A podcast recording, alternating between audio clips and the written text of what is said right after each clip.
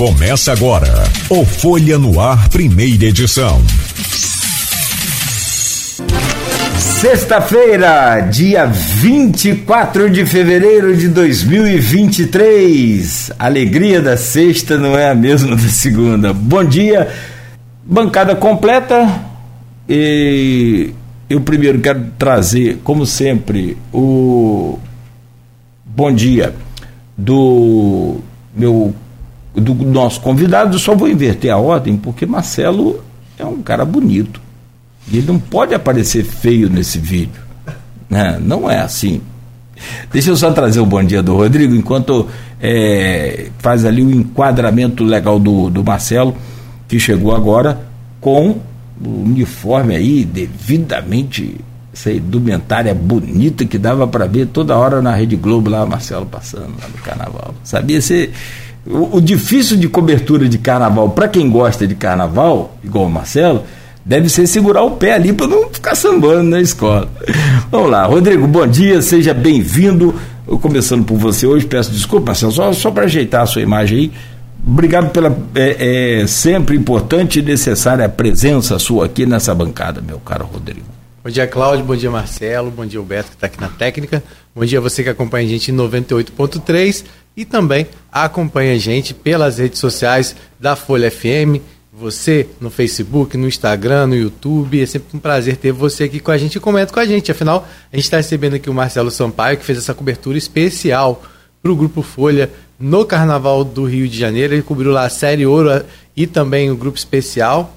É, como sempre, o Marcelo, a gente trouxe na edição de quarta-feira a análise do Marcelo do Grupo Especial. O Marcelo, como sempre, acertando, é, trazendo como destaque né, daquela do Grupo Especial aí, ele citou três escolas que poderiam se destacar aí, e entre elas estava a Imperatriz Leopoldinense, ele falou da Vila Isabel, que ficou em terceiro lugar também, e a Mangueira, que ficou também entre as campeãs, que vai para o desfile das campeãs. Então, Marcelo, é, na conversa que ele teve no Papo Cabeça, já tinha adiantado um pouco como seria esse cenário, que seria um cenário de muita uma disputa bastante acirrada, com as escolas voltando com tudo depois desse período aí de sem poder se apresentar. E realmente foi um espetáculo. Quem pôde acompanhar é, lá presencialmente, eu não pude estar, mas tive amigos que estiveram, disse que realmente foi um espetáculo de encher os olhos e pela televisão também não foi diferente. Quem acompanhou e viu que foi muito, muito é, significativa né, a, a apresentação dessa, dessas escolas de samba. Então, para a gente ter o Marcelo Sampaio que é um prazer, porque a gente vai poder é, falar um pouco do que ele viu lá, né, de pertinho. A análise técnica dele também é muito importante sempre.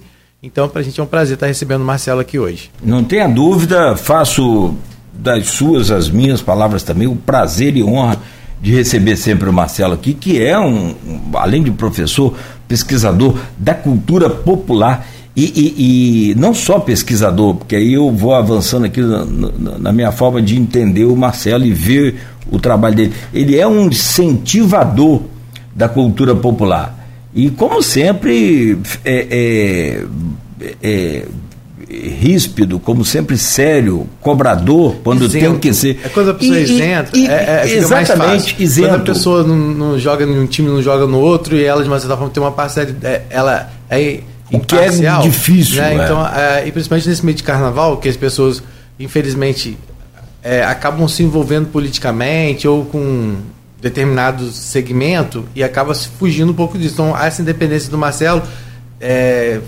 é, vamos dizer assim, é, dá muita propriedade a ele para falar sobre, sobre carnaval, não só aqui de Campos, né, que ele fala com muita propriedade, mas também o, o carnaval do Rio de Janeiro e não o carnaval carioca, né, Marcelo? Meu caro Marcelo, seja bem-vindo. A casa é sua nesta manhã de sexta-feira, véspera do desfile das campeãs. Bom Exatamente, dia. bom dia Cláudio Nogueira, bom dia Rodrigo Gonçalves, bom dia Beto na técnica e principalmente os ouvintes da rádio Folha FM 98. Você já trabalhou com o Beto muito tempo no, no, no, nas avenidas aí da vida, né? Muito tempo. Ó. Oh. Os ouvintes da 98,3 MHz. Bom, é, obrigado pelas palavras, Rodrigo, Cláudio. Na verdade, é, essa independência é fundamental mesmo, porque a independência faz com que você julgue o que você viu só que não só tecnicamente. Eu Sim. falei aqui de uma outra vez, tem carnaval em um evento que tem que ser técnica e afetividade. Uhum. Tem que ter emoção carnaval. Por isso que quando o Cláudio brincou que difícil numa cobertura carnavalesca não sambar, para mim não é não, porque eu sambo. Quando a ah, bateria ah, passa, ah, então quando a bateria pronto. passa, é impossível você ficar parado. E isso aí não quer dizer nada, até porque as baterias são Mesmo todas muito meu... boas, não tem sim, nenhuma ruim. No Rio de Janeiro, se tem uma coisa que não tem ruim, é bateria. bateria. Deve então, ser dificílimo ser julgador de bateria. Mesmo que o cara não saiba sambar, como é o meu caso, não o seu, não o do Rodrigo. Não, eu também não sei não. Ah. Mas então. Eu sambando em um caixote caindo é a mesma coisa. Falando, é, o Rodrigo realçou ali nas minhas previsões, né? As três que eu indiquei como possíveis candidatas a campeã ficaram no destino das campeãs, ou seja, entre as seis primeiras colocadas. E acho que eu acertei também, acertei entre aspas, no rebaixamento, quando eu deixei claro que não poderia ser outra escola a não ser a Mocidade Independente de Padre Miguel, Sim. que só não seria por uma articulação política interna na Liga Independente das Escolas de Samba do Rio de Janeiro, a Liesa, por ser uma escola de peso, é uma das escolas fundadoras da Liesa, porque na época o seu patrono era o bicheiro falecido Castor de Andrade, que junto com Anísio Abraão da Vida, Beija-Flor, que junto é, com Luizinho Drummond, da Imperatriz Leopoldinense, que junto com a família Andrade, da Acadêmicos do Salgueiro, fundaram a Liesa. Uhum. Então, a mocidade não é apenas uma escola de samba que desfila pela Liesa, é uma escola de samba fundadora da Liesa, tem muita força política interna. Aí eu falei, olha, só tem uma possibilidade: pegar uma escola de menos poder interno e até de menor investimento, como por exemplo a Império Serrano e a Paraíso do Tuiuti, para cair no lugar da mocidade. É. Sai o resultado final, Império Serrano a última colocada. E quem é a décima primeira, ou seja, na posição imediatamente depois da última que foi rebaixada? Mocidade Independente para Miguel. Então, eu estou dizendo que eu acertei o rebaixamento também. É, você, você bem fala que foi um desfile bastante opaco, né? Que, que não teve aquela emoção que precisava ter. E aí, eu estou trazendo uma pergunta que foi feita lá no grupo Opiniões do é, o Hélio Cordeiro. A comunidade madureira e os imperianos, como eu, receberam muito mal rebaixamento da Império Serrano. Na sua avaliação, foi justo? O que faltou para o Império? Uma grande injustiça. O Império Serrano foi o que eu escrevi no site e uhum. que também saiu na edição impressa do Jornal Folha da Manhã da quarta-feira passada, anteontem, que o site é o www.carnavaldecampos.com, né? E aí eu escrevi lá, o Império Serrano fez na história das escolas de samba que subiram do acesso, que hoje é série ouro, mas durante muito tempo foi grupo A, uhum. foi o melhor desfile de escola de samba vinda do acesso no ano, no ano anterior o desfile da Império Serrano desse ano. Na, quando entrou na avenida, parecia uma escola campeã do carnaval passado do grupo especial, que coincidentemente foi logo depois a Acadêmicos do Grande Rio, que não fez uma entrada na avenida como o Império Serrano fez. Então, aquilo foi uma injustiça, mas agora em absoluta exclusividade para os nossos ouvintes, Rodrigo, Cláudio, Beto. Olha, Estou sabendo, é a informação de bastidores lá com a imprensa carioca, que eu tenho um maior contato.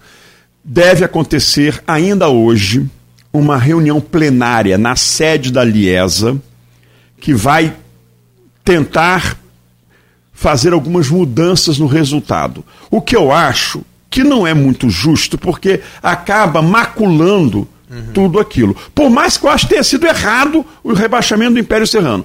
Mas parece que nesta reunião, uma das justificativas que serão divulgadas hoje pela Liesa, por isso que eles estão esperando para ter essa plenária, até a divulgação das justificativas das notas dos jurados. Parece que um jurado que tirou um décimo da bateria do mestre Cissa, da Unidos do Viradouro, colocou na justificativa que, em frente ao módulo de julgamento no qual ele estava, a bateria não entrou no recuo. Porém, isso era obrigatório até dois anos atrás. Deixou de ser obrigatório entrar no recuo da bateria. Por que, que deixou? Porque às vezes a escola tem um problema de evolução com um carro alegórico. Entrar e sair do recuo é um tempo muito grande. E ela pode ser julgada passando na frente, não é mais obrigatório. Era obrigatoriedade, mas não é mais. E parece que esse jurado que tirou um décimo colocou na justificativa É a bateria não parou no recuo tal, menos um décimo, 9,9. O outro jurado parece que fez uma justificativa completamente plausível e tirou um décimo também. Mas como há o descarte da menor nota, o que, que aconteceu? Ela teve 2,10 e 2,9,9. Descartou-se um. Então, descartou-se um 9,9. Não, peraí, eu tenho que fazer a conta. Eu só sei do seguinte, daqui a pouco eu vou ver qual é a conta, mas eu só sei o seguinte: se anularem esse julgamento, que aí é um erro de direito, aí eu até acho que pode se pensar. Se está no regulamento uma coisa e na justificativa do julgador que tirou o ponto argumentou algo que não era obrigatório, passa a ser que nem em jogo de futebol tem isso, né? O resultado só pode ser alterado se houver erro de direito e não erro de interpretação do juiz, né? Então, se, se ele se a Viradouro recuperar esse um décimo, sabe o que, que vai acontecer? Empate. Empate, porque ela perdeu por um décimo da Imperatriz Leopoldinense. Aí talvez haja um empate e dividam o título do grupo especial Imperatriz Leopoldinense com Unidos do Mas ele Viradouro. não tem o critério de desempate? Qual seria a nota de critério de Não, desempate? mas para primeiro lugar não tem. Não tem. Esse critério é para. Mas isso mexe lá no, no rebaixamento? Porque Não, não, calma aí, calma aí. Mas aí, deixa aí- eu complementar, porque Ah. eu- o Cláudio está atento. Aham. Parece que nessa plenária, caso isso aconteça, de dividir o título, vão propor, olha que maluquice, que não tenha rebaixamento esse ano, fiquem as 12, inclusive o Império Serrano, e suba a Porta Pedra. o News da Pôr da Pedra, e ano que vem tenham 13, não 12 escolas do grupo especial. Aí vira E já uma... aconteceu isso, né? Já, o quê? Pra não cair Imperatriz Leopoldinense no ano, Aham. no outro ano pra não cair a Unidos de Vila Isabel. Mas isso aí eu já não. Eu, eu sou. Eu tô muito triste com o rebaixamento da Império, do Império Serrano, mas eu não sei se é legal essas viradas de mesa, Tem- é você mudar a regra depois do jogo que terminado. Eu não sei. Talvez seja melhor uma revisão ampla, geral e restrita na comissão julgadora. Por exemplo, vocês sabem que os 36 julgadores, Polêmica. nove de cada quesito dos quatro modos, 9 vezes 4, 36. Todos são brancos. Todo samba. Deu maior polêmica. Todos são brancos. E sabe que vários deles são evangélicos. Aí eu pergunto a vocês: não tenho preconceito contra branco nem contra evangélico. Mas carnaval requer uma experiência e uma bagagem cultural de vida que não vai de acordo com os preceitos evangélicos. Os prece... Então, eu não sei se um julgador evangélico não vai pesar a caneta numa nota de escola de samba que trouxe um enredo de matriz africana, que falou dos orixás do, da Umbanda e do Candomblé, se ele não vai começar a arranjar pelo em pele de ovo para poder tirar ponto daquela agremiação por uma questão é, religiosa. E brancos, ora, pode ter branco, claro que tem branco que adora carnaval e negro que não, que não gosta de carnaval. Mas para ter todos os brancos não ter nenhum negro, numa festa extremamente negra que é o carnaval, isso precisa ser revisto urgentemente. Repercutiu, desculpa, Rodrigo, repercutiu muito mal isso aí, essa questão do, do, do jurados. E, e- eu confesso a você que eu nem imaginava que eram 36. Eu, eu imaginei que seria um- de uma. De- co- como você disse, de 4 de 9. Não, são todos os 36. Os caras capricharam, hein, bicho? 36 brancos. Não. Outra coisa também, que aí é uma observação minha, que eu fiz lá até com a Helena Teodoro, que comentou pela rádio é, Tupi, maravilhosa, uma pesquisadora maravilhosa, Helena Teodora. Falei, Helena, outra coisa. Esses julgadores de casal de mestre e porta-bandeira, quando você olha o currículo deles, primeiro bailarino do Teatro Municipal do Rio de Janeiro, professora formada em danças clássicas. Peraí, gente, vamos lá. Nada contra essas pessoas. Adoro a Clélia Serrano aqui, nossa querida, não é campista, mas adotou Campos como sua cidade, é importantíssimo para a dança aqui no nosso município. Mas peraí, por que, que não botam pessoas que tenham ligação com a dança afro, com as coreografias de matriz africana, com samba. Por quê? Um julgador, não que ele não possa julgar, ele pode julgar bem, mas só ter gente ligada às danças clássicas julgando um bailado de mestre-sala e porta-bandeira que tem absolutamente tudo a ver com carnaval, com samba. Eu não sei se isso é procedente. Eu não sei se isso não está contaminando as notas e, e disso, em consequência, os resultados. Quem cuida disso diretamente é a Aliesa? É a Aliesa. E tem um coordenador de jurado, Júlio César. Ai meu Deus, qual é o sobrenome dele? Júlio César Guimarães. Júlio César Guimarães é o diretor é, não de carnaval, o diretor de carnaval da Liesa é o Elmo José dos Santos, que é ex-presidente da Mangueira, que era até presidente quando a Mangueira homenageou Chico Buarque e foi campeão em 1988. Não, 1998. Então, o diretor da comissão jogadora é o Júlio César Guimarães. Ele apresenta os nomes, o presidente, que atualmente é o Jorge Perlingeiro, ele aprova e vai para a avenida. É, inclusive, passou a ter esse cargo agora, porque até a gestão do Jorginho Castanheira, que antecedeu o Jorge Perlingeiro, era decisão de competência exclusiva da presidência. Quando o Jorge Perlingeiro assumiu a presidência, ele criou o cargo né, na diretoria de diretor de comissão julgadora, que é quem escolhe. E é claro que tem que passar por ele, porque ele, como presidente, tem que referendar e assinar. Mas é de absoluta decisão. Rio Tour não tem nada a ver com isso é sempre uma decisão, vamos dizer, pessoal. Nesse caso é pessoal e o presidente só assina, porque como ele determinou o Júlio César Guimarães para fazer isso, ele confia na, em quem Júlio César for colocar lá. Agora, ter nome Jorge é uma grande chance de ser presidente, porque antigamente tinha o capitão Guimarães, que é Jorge. Depois Jorginho Castanheiro e agora Jorge Perigeiro. É. E aí parece que isso já está. A eleição só é 2024 para a Liesa aí, mas já está movimentando já também, né? E, esse carnaval você acha que vai diz muito sobre o que vai ser essa disputa? Pro, pro já dizia desde o passado, desde o, desde o carnaval passado, já havia rumor lá na Sapucaí que em 2023 não seria mais o Jorge Cacheiro presidente. Ele teria. Ele, abdicaria. Mas parece que depois falaram: ah, é meio de mandato, se você sair pode criar é, uma, criar uma repercussão muito negativa. Saiu por quê? Foi desonesto, uhum. é, roubou, essas coisas. Então, parece que talvez ele nem se candidate à reeleição em 2024. É. Deixa eu só colocar mais uma coisinha, Rodrigo. Desculpa, você já ia fazer outra pergunta. É, uma, a repercussão do rebaixamento da Império assim, por parte dos integrantes e não integrantes também. Há uma série de. Família de, do Arlindo, que A própria esposa né? do, do Arlindo, né? O filho. É, tem um, entre eles está até aqui no Jornal Extra. O Império Serrano não foi rebaixado, foi esculachado. Não tenha dúvida. O Império Serrano foi uma grande injustiça, isso aí é inadmissível. Eu só não sei se piora ou melhora ele ser mantido através de uma jogada de bastidor. Porque aí passa a ser, parece, é, tipo aquele juiz que disse, que diz assim: ah, eu marquei o pênalti contra o time B no segundo tempo, porque no primeiro tempo eu marquei um pênalti para o time A que não tinha acontecido. Aí eu quis igualar, mas na verdade para mim ele não resolve, ele comete dois erros. Uhum.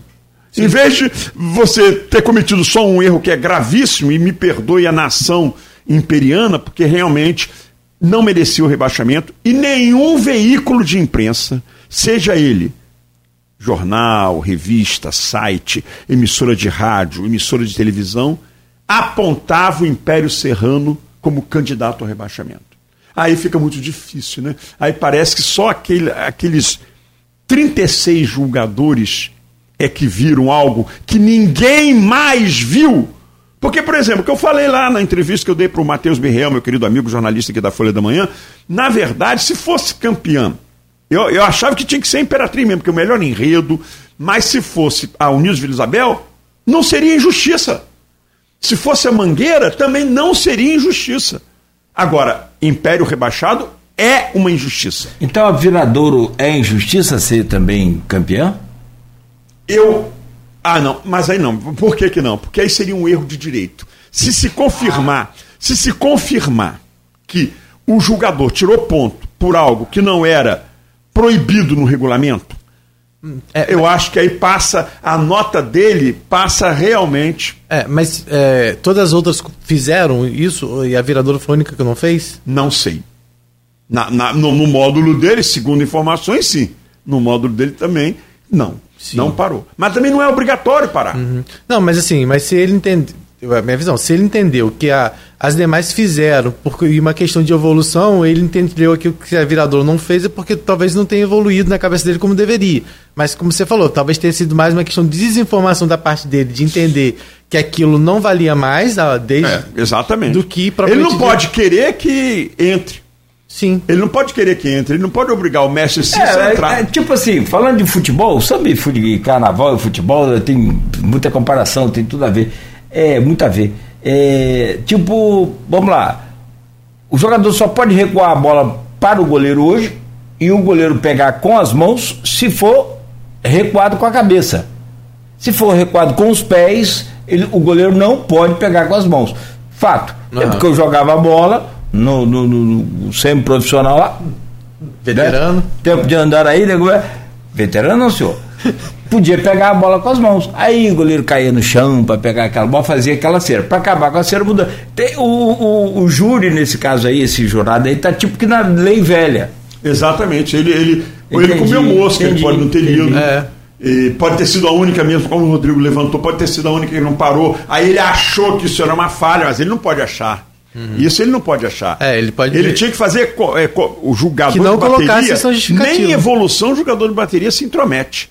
Nem em fantasia. Se você vier com, com confusão de fantasia na bateria, não é problema. O jogador julga ritmo, cadência e, vamos dizer, a continuidade, para não cair o vigor.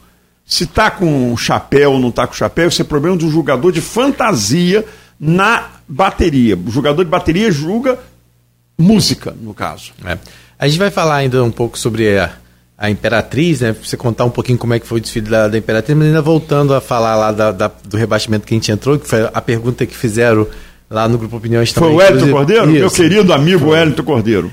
E aí, quando a gente vê a diferença entre a Imperatriz e a Viradouro, sendo de aí. A, a, a Imperatriz fez 69,8, 269,8 e a Viradouro fez 269,7. Aí, quando você vai para o rebaixamento, você vê que a diferença é bem maior entre Império Serrano e a Mocidade. A Império Serrano fez 265,6. Ficou um ponto atrás. É, e a outra ficou 266,6, né? Ou seja, um ponto, um décimo e um ponto é uma diferença bem grande. São 10 décimos. É, e aí, é, você acha que isso também já foi carta marcada mesmo, assim? É, é, eu, eu, eu, acho seguinte... Se, se fosse uma diferença lá no primeiro lugar, foi uma diferença de um décimo. Né? Aqui foi diferença de um ponto. Né? Você acha que já foi tramado para que isso acontecesse, para que tivesse essa diferença, é, para não ficar assim uma coisa muito na cara, tipo, dois décimos de diferença? Não, com certeza. É, o jurado já pesa na caneta quando a escola é pequena. Você começa a apuração, você vê para ter um 10 Império Serrano e Paraíso é primeira, do Curiti né? é uma loucura. Agora, o que tem de 9, alguma coisa teve até 9,5. 9,5 eu estou louco para ver justificativo, porque tirar 5 décimos é isso significa meio ponto. Então, na verdade, é, isso precisa ter uma certa. Na verdade, é essa questão do favoritismo da, do favorecimento a agremiações mais fortes, você julgar pela bandeira. Tem casal de mestre sala e porta-bandeira que, quando está em escola de menor investimento, nunca leva um 10. Aí, e dançam bem a beça. Aí, quando vão para uma escola grande. E às vezes vai diferente de um ano para o outro. É 10 a 10. De, é de 10 a 10. Ou seja, eles melhoraram tanto de um ano para o outro? Claro que não, eles já eram bons. Só é que o olhar para eles numa escola de ponta é um, e numa escola de menor investimento, considerada pequena, entre aspas, é outro. Porque a Império Serrano é pequena em poder na Liesa. Mas ela é enorme no Carnaval Sim. de Campos, no Carnaval, Carnaval do Rio de Janeiro e do Brasil. Se você fizer uma lista aí dos cinco maiores sambas de todos os tempos, se não tiver dois, pelo menos, do Império Serrano, é uma lista muito questionável. Existe essa, essa coisa de comparação sempre, até porque o prefeito de São Paulo andou falando umas abobrinhas lá antes do carnaval, no início do carnaval, que São Paulo já ultrapassou o Rio há muito tempo. Aí Eduardo foi e falou que todos querem ser o Rio, em resposta. Fantástico. E, e, Mas não vão ser nunca também, né? Ah, não vão. Não, parece que não. Olha, em relação ao São Paulo, eu vou citar o nosso saudoso Nelson Rodrigues, o maior frasista do Brasil. Sim. A pior solidão do mundo é a companhia de um paulista. Nelson Rodrigues. É a pior solidão do mundo. Aqui, em São Paulo também tem essa caracterização dessa coisa de maior e menor pelos jurados? Nas escolas também? Ou só isso é uma coisa só do carioca, do, do não, Fluminense? Não tem tanto assim, porque não existe a tradição que existe no Rio de é. Janeiro. É.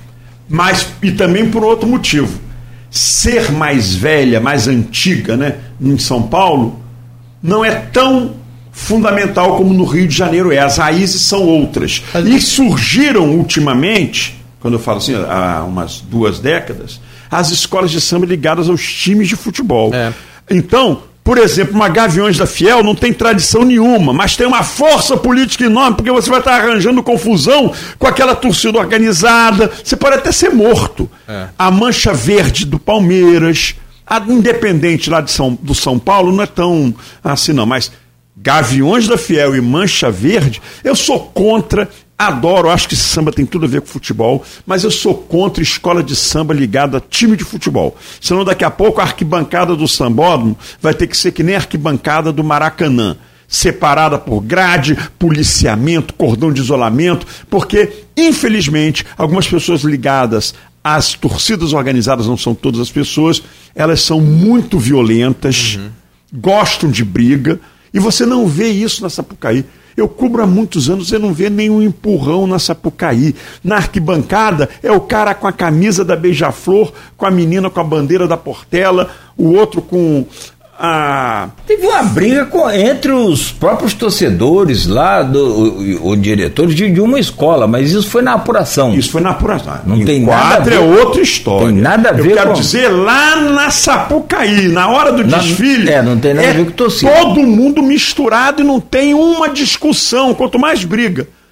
Se começar, imagine agora se no, no Rio de Janeiro, até tem, mas lá nos grupos da Intendente de Magalhães, é, tem lá a Flama, Flamanguaça, que é uma escola de samba ligada ao Flamengo, tem a Botafogo Futebol Clube. Já desfilaram? Porque tem desfile agora esse fim de semana, né? Lá, não, essas já desfilaram, essas já desfilaram. Inclusive, a Flamanguaça está na série bronze, eu acho. E, então, o que, que acontece? Se essas escolas chegarem à Avenida Marquês de Sapucaí, eu não sei não, hein? Porque aí vai ter um outro problema, vai ter problema de cuidar de torcida organizada em arquibancada de desfile de carnaval. Aí não dá, né? Não dá, é complicado. E aí vai influenciar no jurado também. Quem vai brigar com a nação? Exatamente, é isso é, aí. Como é chamada a torcida é. do Flamengo. É, falando agora um pouquinho sobre o, o que você. A gente vai falar daqui a pouco sobre os erros e acertos da organização do carnaval esse ano. Até para você falar um pouquinho, você falou né, de algumas coisas já aqui, é, você, da sua percepção. E aí você vai poder falar um pouquinho mais daquela situação dos camarotes deram acalmada, se a situação melhorou pelo que você viu, né? Até questão de, de som que tinha vazado em ano anterior, se isso foi contornado, você acha que, se, que melhorou, até mesmo porque a gente está vendo aí já o carnaval dentro da polêmica agora né, do governo do estado, dentro daquela visão do que você falou que o carnaval hoje não é mais carioca, e sim do Rio né, ele já está aí pleiteando e tentando, junto à LERJ, a trazer a organização do carnaval para o governo do estado e não mais deixar na mão da prefeitura. Então, daqui a pouquinho a gente vai falar sobre essa sua opinião em relação a isso e pela sua percepção lá. Agora, falando sobre o desfile da Imperatriz Leopoldinense, né? É, o enredo, é, até resumiram, né? A tentativa de Lampião de entrar no inferno e não conseguir. Mas fala pra gente um pouquinho de como foi o enredo, o que, que você viu, a sua percepção em relação à escola, que você já tinha dito que é, a Imperatriz Leopoldinense, como você falou da Império Serrano, que subiu muito bem, né, se destacando, a Imperatriz subiu também no ano anterior, né, e ficou ano em... De... Retrasado. É, retrasado, ficou em décimo lugar na, na última... No ano passado. No ano passado, né. E, e, muita gente achou injusto, inclusive a Imperatriz ter ficado naquele momento em, em décimo, né? que disse que tinha feito um desfile muito bom e tal, mas a Imperatriz agora veio e levou o título aí. É, o que, que você atribui a isso? As pessoas, eu vi algumas pessoas comentando que a Imperatriz, é, que sempre foi uma escola considerada muito técnica, é, trouxe a comunidade de novo para dentro, tirou aquela, aquela cara, às vezes, de, de, elitizar muito a escola, de fazer muito técnico, trouxe de novo a comunidade para participar e a comunidade abraçou esse projeto. Foi isso que aconteceu? Eu acho que a gente não tem como dissociar essa mudança no desfile da Imperatriz a Leandro Vieira. Vamos lá. No ano retrasado, Leandro Vieira foi o carnavalesco da subida da Imperatriz Leopoldinense, reeditando o enredo Sodalalá. Fez um desfilaço campeão da Série Ouro, subiu. Aí não ficou, porque ele era da Mangueira no grupo especial e da Imperatriz na, na, na Série Ouro. Quando a Imperatriz sobe para o grupo especial, ele tem que optar e ele opta por ficar no grupo especial na Mangueira ano passado. Aí a Imperatriz, sem ele, em 2021, não teve carnaval. É. Em 2022, não, não. Em dois, teve, teve sim. Teve sim. Em 2020, é. Não, teve sim, com plateia e tudo. 2022 21 não teve. 21 não teve. É. 22 teve tudo. tudo. Só que foi fora de época. É. Um foi, pouquinho depois, em é, abril. Foi um pouco depois. É, é, e, e também esse ano não voltou com, com tudo como foi esse ano. É, né? mas, só, é, mas sobe com o Leandro Vieira em 2020. Em 2021 não tem desfile. Isso. Em 2022, sem Leandro Vieira, já no grupo especial, fica lá embaixo, na décima, décima colocada. A antepenúltima, que cairia duas posições abaixo. É a Portela desse ano. Aí, é, ela não fica, ela fica em décimo lugar. Agora, em 2023, é campeão do especial com quem?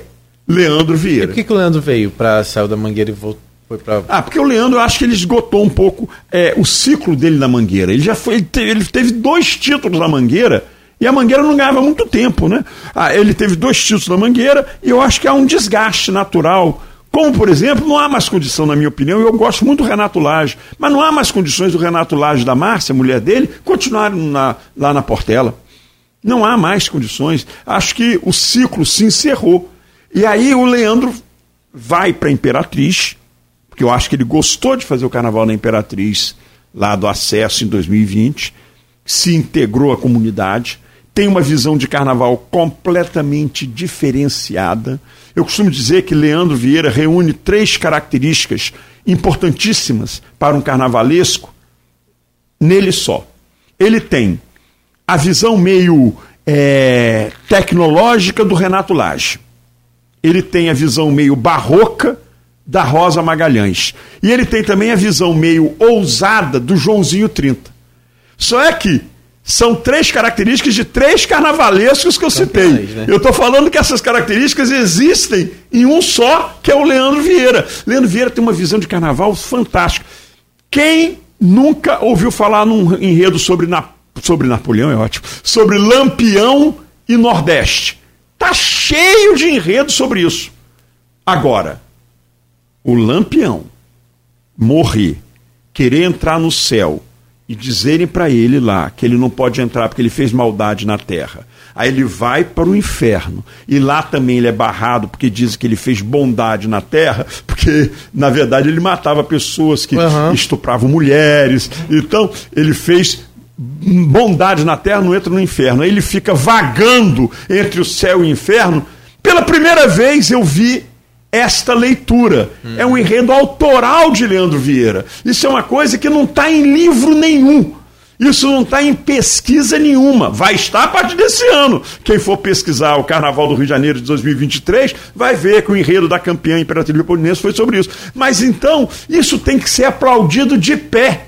Porque ele pegou um assunto que podia ser tudo, tinha tudo para ser mais do mesmo, e deu um enfoque completamente autoral ao negócio. E estava nítido para quem assistiu o desfile essa questão da visão é, é inferno e, e, e céu, né? Ele e com, uma, e com uma galhardia, uma irreverência. Isso é divertidíssimo.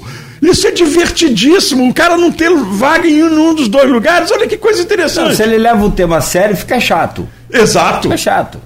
né? Como tudo hoje é politicamente correto, tá chato. Então ele fez essa irreverência. Eu adorei. E além de ter um acabamento estético, aí ele tem muito de Rosa Magalhães nisso. A, caprichoso. A torcida, ele é caprichoso. Se você olhar um carro legal de Leandro Vieira. Eu até botei a mão assim, eu pedi licença lá aos diretores de harmonia. Vou botar a mão aqui um pouquinho. Não, pode, pode. Aí eu botava a mão para ver a textura.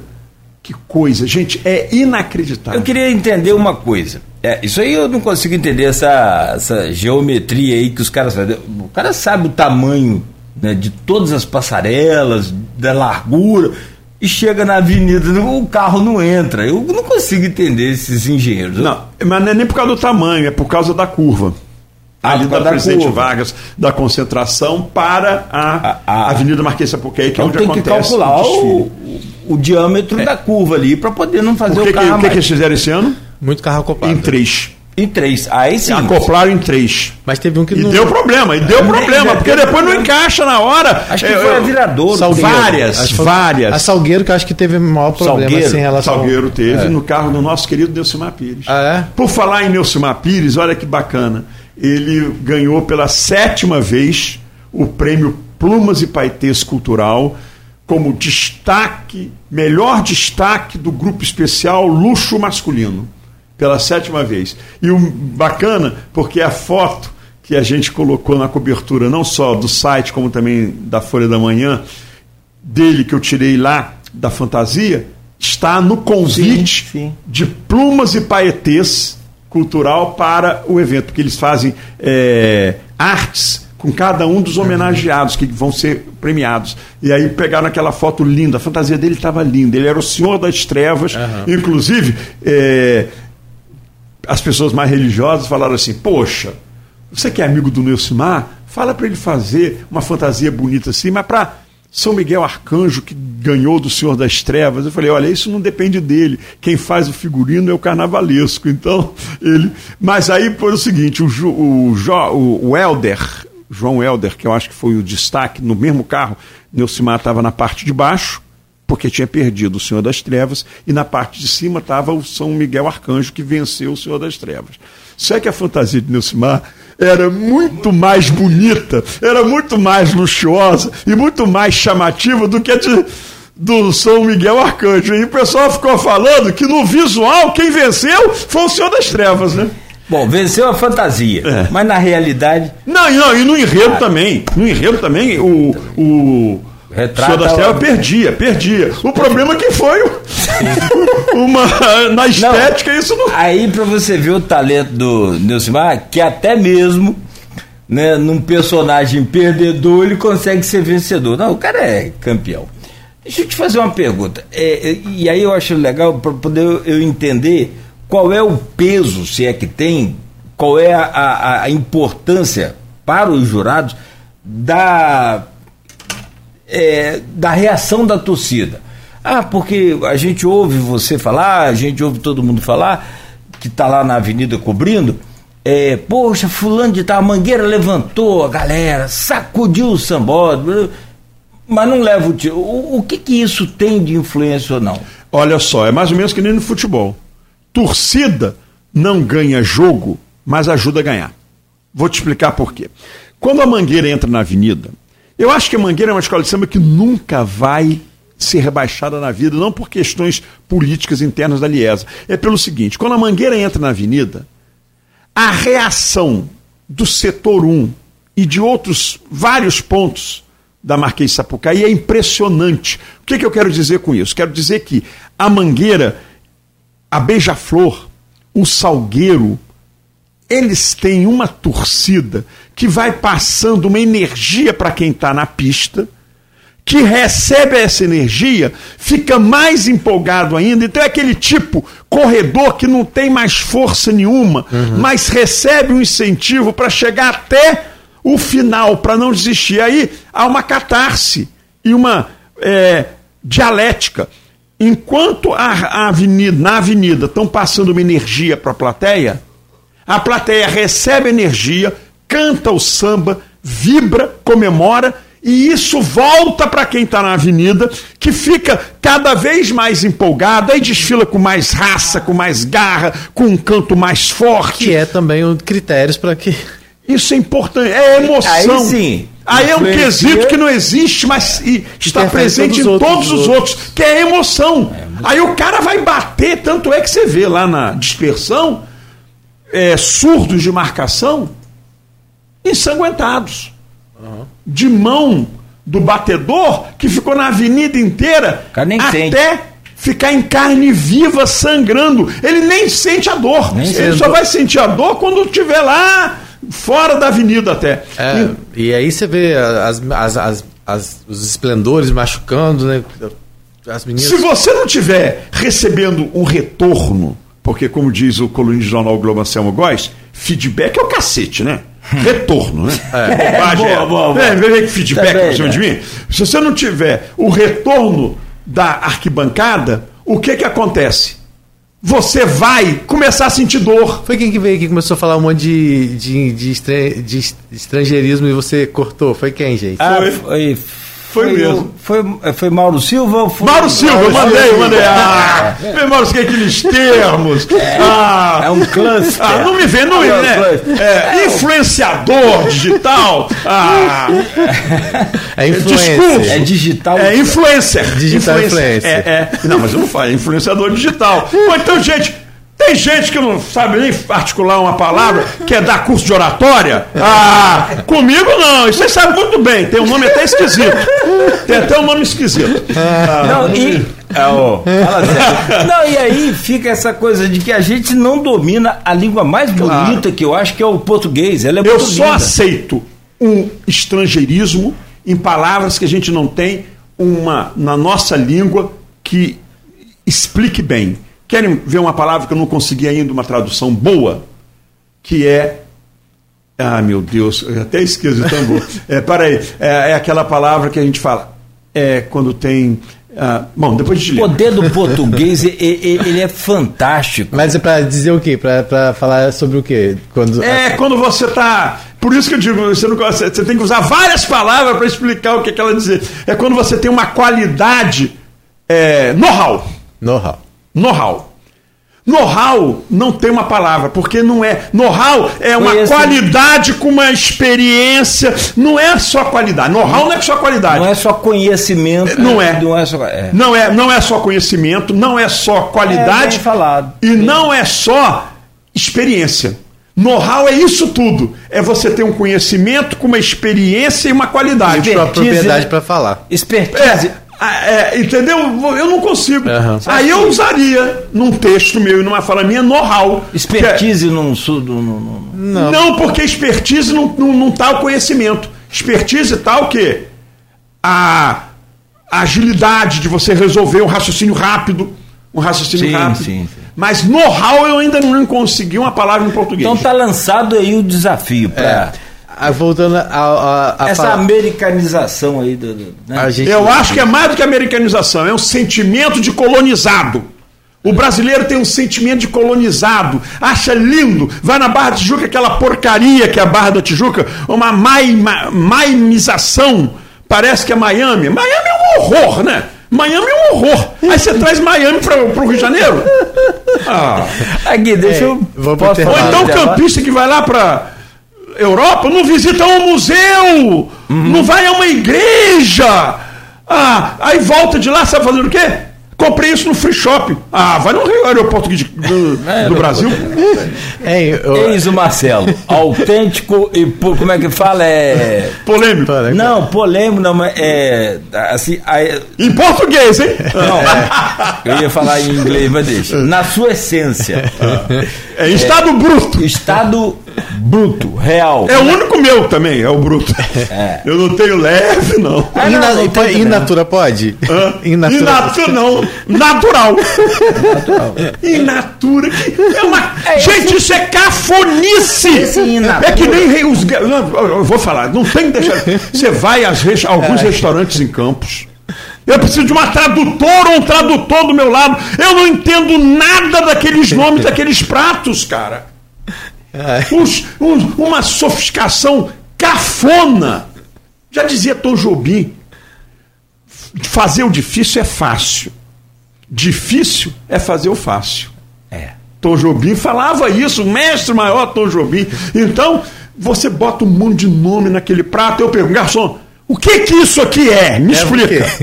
Aí ele vai e fala, eu entendo. É, mas, é- no diário, mas, mas no diário não, no dia professor. Mas no cardápio não. O cardápio você tem que achar que você. Aí você vai descobrir- Parece que quer cobrar mais por causa Aí- daquilo ali. Aí você vai descobrir que às vezes é uma canjiquinha. Exatamente.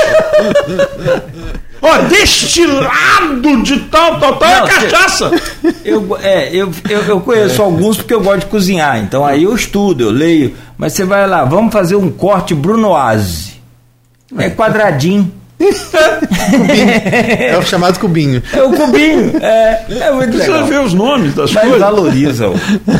Não, valoriza para os cafonas. É. Pra mim é Não, criticável. eu, e, assim, a língua portuguesa ela é tão rica, tão rica, que o- os americanos levam o raio para aprender português e não aprendem. E não aprendem. Ó, vamos no intervalo. A nossa sorte tem algum restaurante no intervalo, não, né? não, aqui é panela cheia. É. Ou Então então, tá o Tem restaurante. algum patrocinador Eu aí? posso repetir os, o nossa, centro, nossa é, vila gastronômica que eu falei ontem, não, né? Não. Melhor não. Então tá bom, 7 horas e 59 minutos então, com o Marcelo Sampaio aqui conosco hoje nessa bancada, o Rodrigo Gonçalves, estamos falando sobre o Carnaval 2023 e aí é evidente, né, que nós vamos chegar ao é, a, vamos chegar ao Carnaval de Campos como se não existe Carnaval em Campos. Vamos chegar à ausência do Carnaval em Campos. Os erros e acertos também lá nas organizações. Parece que o Cláudio Castro deu uma entrevista, o Rodrigo está por dentro, o Marcelo também, querendo assumir. Como é que isso vai ser? O, o- o governo do estado passa a assumir o carnaval, aí passa a, a subsidiar as escolas, pode ser um- um- um- um- uma verba maior, uma quantia maior. A gente vai saber do Marcelo daqui a pouco esses detalhes. E só uma coisa para fechar esse bloco, 30 segundinhos. É, Você falou que vai ter uma reunião. Essa reunião no Rio vai ser quando? Hoje? Ou... Não, hoje vão divulgar as justificativas. Eles não podem fazer nenhuma reunião antes que essas justificativas se tornem públicas, porque vai acontecer a reunião por causa de uma das justificativas.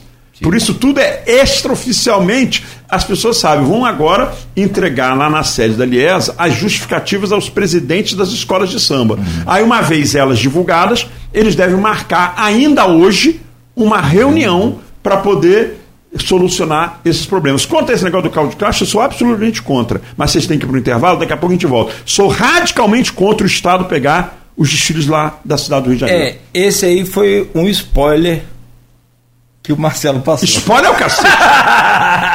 Antecipação. É. Marcelo podia vir toda sexta-feira, né? Falar com a Luísa.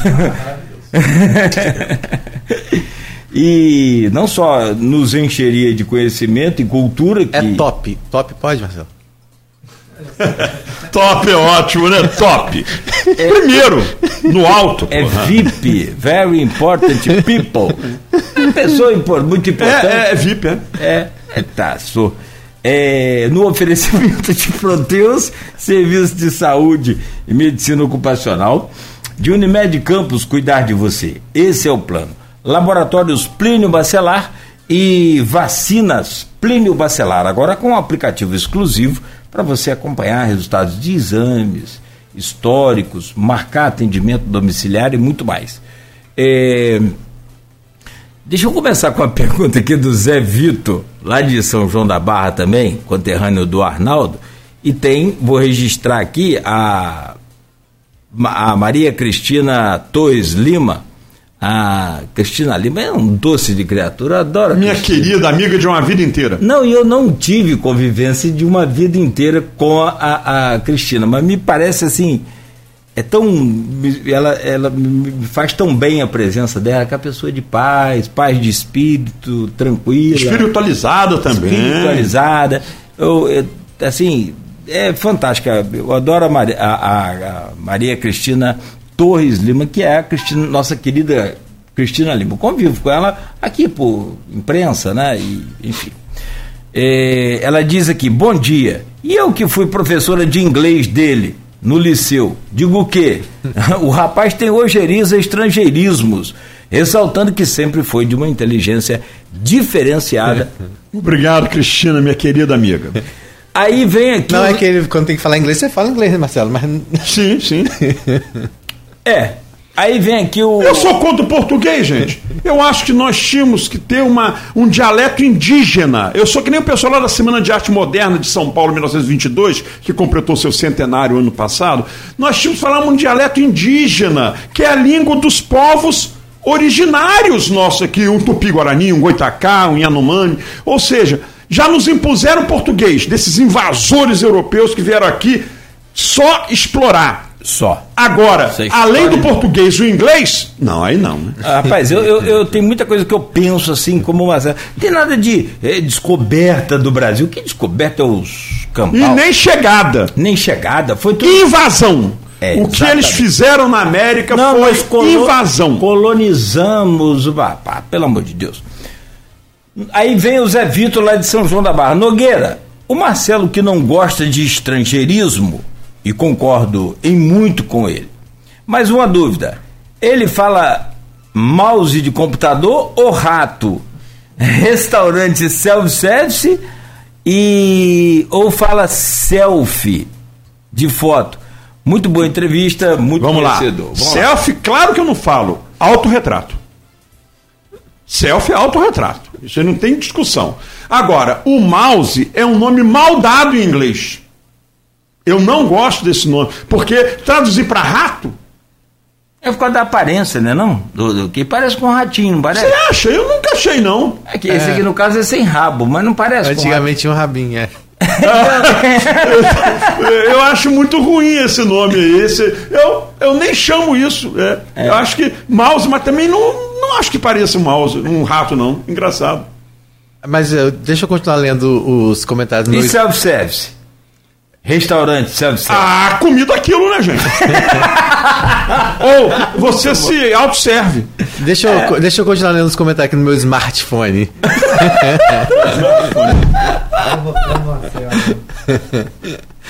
Tem mais comentários lá, vai lá. Vamos lá, cadê os comentários? Eu gosto de ler. Pessoal, eu como quando eu faço as minhas, quando eu faço as minhas transmissões virtuais ao vivo pelo Centro Cultural Marcelo Sampaio, porque live é o cacete, eu nunca fiz live, eu faço transmissão virtual ao vivo. Então, é, eu leio tudo que escrevem, mas aqui eu quero dizer que eu estou como convidado aqui na Folha Não, mas não vou FM, ler, não estou lendo nada. Daqui a pouco eu vou ler quando chegar a casa. É, Tem lá, ó, vou, vou trazer um bom dia especial pra você, que minha mãe tá dando lá diretamente de Grosseia, Dona Sebastião Oh, que maravilha. A Wanda Terezinha dando um bom dia também. O Gustavo Landi Sofiati falando bom dia. O rebaixamento não foi só uma jogada de considerando favorecimento da mocidade, né? Aquilo que a gente está falando aqui já. Essa visão não maquineísta é, pode ser nova no carnaval, o que é importante para uma discussão mais ampla sobre o tema, mas já foi abordado sim em livros. Sim, sim, já. É verdade. Explica pra gente o que, que ele quis dizer com. A gente. É, é o Gustavo, né? É, Gustavo Sofiati. O, ele, repete aí, só para poder entender. É, essa visão não maquineísta. É, Fala com ele, porque isso foi há muito tempo. Eu estava falando sobre o que quando ele escreveu isso? Espera o Gustavo. E É. Gustavo, meu querido amigo, e vice-presidente do Centro Cultural Marcelo Sampaio, meu amigo querido. É, Situa a gente aí, deve ser. Eu acho que foi quando você O que é importante falou discussão sobre mais porque o maniqueísmo é, é, é, é certo ou errado. É, é Não, é, é, não quando você falou do. Do, do, do, do, Do Lampião, Olha- acho. Hã? Do, do, do carnavalesco lá da campeão. Ah, tá, tá bom, tá certo, tá certo. Deve estar falando sobre Lampião, É, céu então, e inferno. Foi mais ou menos é nessa época. importante para uma discussão mais ampla sobre o tema, mas já foi abordada sim em livro. Ele está dizendo que já foi abordada essa questão do. Em livro, assim, é, talvez. Talvez. Não, então, Gustavo. não. É, tá- acho que ele está falando que não foi. Que a gente falou que não foi abordado em enredos de carnaval antes. Sim, é. Mas em livros que ele está dizendo que talvez já tenha Essa sido visão abordado. em enredo, ah, tá certo, Gustavo. Não, se eu der a entender que foi em qualquer outro lugar, Não, a gente tá seria, falando que seria uma presunção de muito grande é. minha, não. Eu, em relação ao enredo, eu nunca vi isso abordado em desfile nenhum. É Lampião, isso aí, ele falou É. é isso aí mesmo. É, Tem o Getúlio Augusto também dando seu bom dia. Tem também a Vanice Carvalho, o Maurício Batista, A Rubi Ribeiro Neto também dando é, Rubi, Rubi Ribeiro Neto, Rubi Ribeiro Neto também dando seu bom dia. E o Luiz Alberto Gomes Barroso também dando seu bom dia. São Rodrigo, como eu não estou lendo nada, esse pessoal está tudo escrevendo alguma coisa, você está dando bom dia? Só bom dia por enquanto. Esse ah, aqui. bom, porque eu costumo dividir falando... meu público em dois. Eu costumo dividir meu público em dois. Quando eu. É, metade sai quando eu chego. A outra metade fica só para me vaiar. Então. Não, mas é, acho que é porque aqui no meu smartphone não dá para ver todos os comentários. Mas, mas vai, não, aí dá para ver mais. Ainda bem que eu tenho computador e eu vejo tudo. Tá aqui, ó. mas ele tá vendo eu... Ah, tem uma aqui também da Cristina Lima, ela colocou aqui. Agradeço, que não precisava, evidentemente, de agradecer. Ela merece muito mais do que isso, e não a minha o humilde, não o meu humilde reconhecimento pelo, pelo seu carinho. Mas agradeço a sua boa vontade para comigo, Cláudio. E envio minha admiração por você de longa data. Tá? Bacana. orgulhoso, feliz pelo, pelo seu carinho, como sempre. É, já falei, um beijão para você. É espírita, né? Aquelas, aquelas fervorosas. Sim, você percebe é, o, o, bem que ela faz, o tamanho do coração. Rapaz, Cristina é... Chega a ser boba, porque como diz um amigo meu que é espírita que nem ela, sim, sim. tem hora que a gente tem que pegar, deixar o espiritismo um pouquinho de lado, desejar um pouco mal, depois voltar a ser espírita. é, mas é, é, ela não consegue. É, ela não, ela não consegue fazer isso, não. não ela não consegue, não. Ó, lembro dela como. É um defeito dela. Aí, se ela não tem defeito, eu tô ah, apontando esse. Ah, meu Deus do céu. Aí vem, então, Cristina, todos nós aqui em coro te amamos, tá? É, o Edmundo Siqueira. Marcelo é adepto do caos. Necessário caos. Mas ele fala antes aí, ó. Já fiz lives com o Marcelo. Live é o cacete, né, Edmundo? Transmissão virtual ao vivo. É, bom, aí o pessoal aqui, Ioná Alves, Vanice Carvalho, o pessoal mandando um bom dia. Ô, ô, Rodrigo, você entra na pauta aí? Entra sim. Por favor. É, a gente vai falar daqui a pouquinho, mas tem um outro comentário é, do Marcelo falando sobre o carna... Marcelo Batista falando do carnaval de Maurício. Maurício, desculpa. Maurício Batista falando do carnaval. Então daqui a pouquinho a gente vai falar sobre esse carnaval de Campos, né? Que tá nesse, mais uma ah, vez, sim. vai ou não vai. O samba atravessado como sempre, ninguém sabe para onde que vai. É, mas ainda só pra gente finalizar, Carnaval do Rio, que você já deu até um, uma deixa pra gente antes, para não falar spoiler, senão você mata a gente. Mas você falou a respeito da questão. Falando dessa organização, você viu que melhorou, porque você chegou a relatar é, no programa é, Papo Cabeça com o Fabiano Rangel, aqui também na Folha FM, sobre é, essa questão que o Carnaval do Rio virou meio que uma desorganização, até mesmo por causa de questão de camarote, era som vazando, atrapalhando o jurado. Você sentiu que isso deu uma. Que, eh, parece que foi lotação total, foi a maior lotação dos últimos tempos.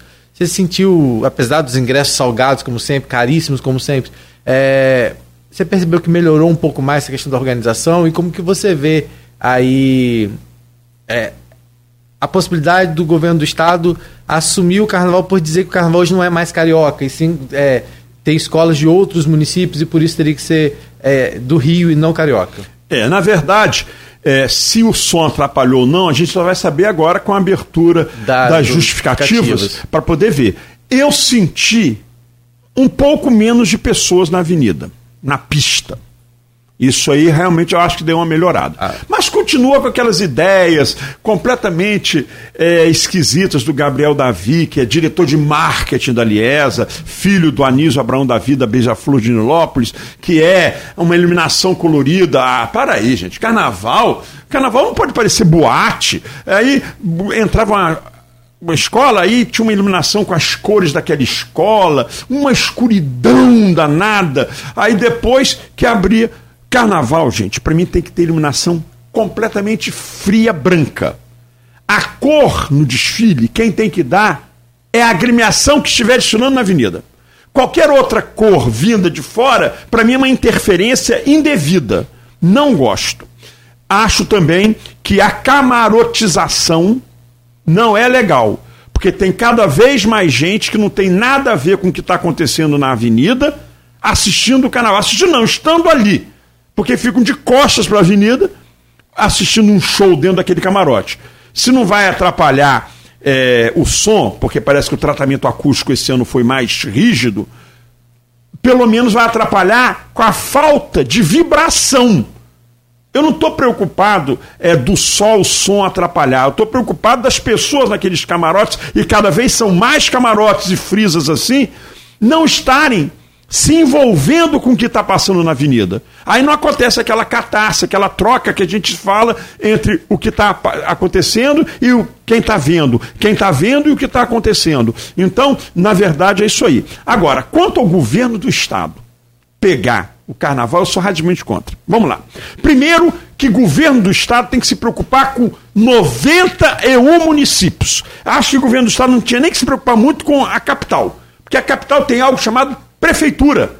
Ser prefeito do Rio de Janeiro é, uma, é um cargo importantíssimo. Acho que nós temos ali na capital um, muitos problemas. O governador do estado não tem que se envolver com isso. O governador do estado tem que cuidar dos outros 91 municípios, porque principalmente o interior, o que está fora ali perto, não só na capital, como no Grande Rio, na região metropolitana. Na verdade, eu acho que não tem. Além de que não há estrutura nem de pessoal, nem de experiência no governo do estado para organizar um desfile como aquele que acontece lá na Marquês de Sapucaí.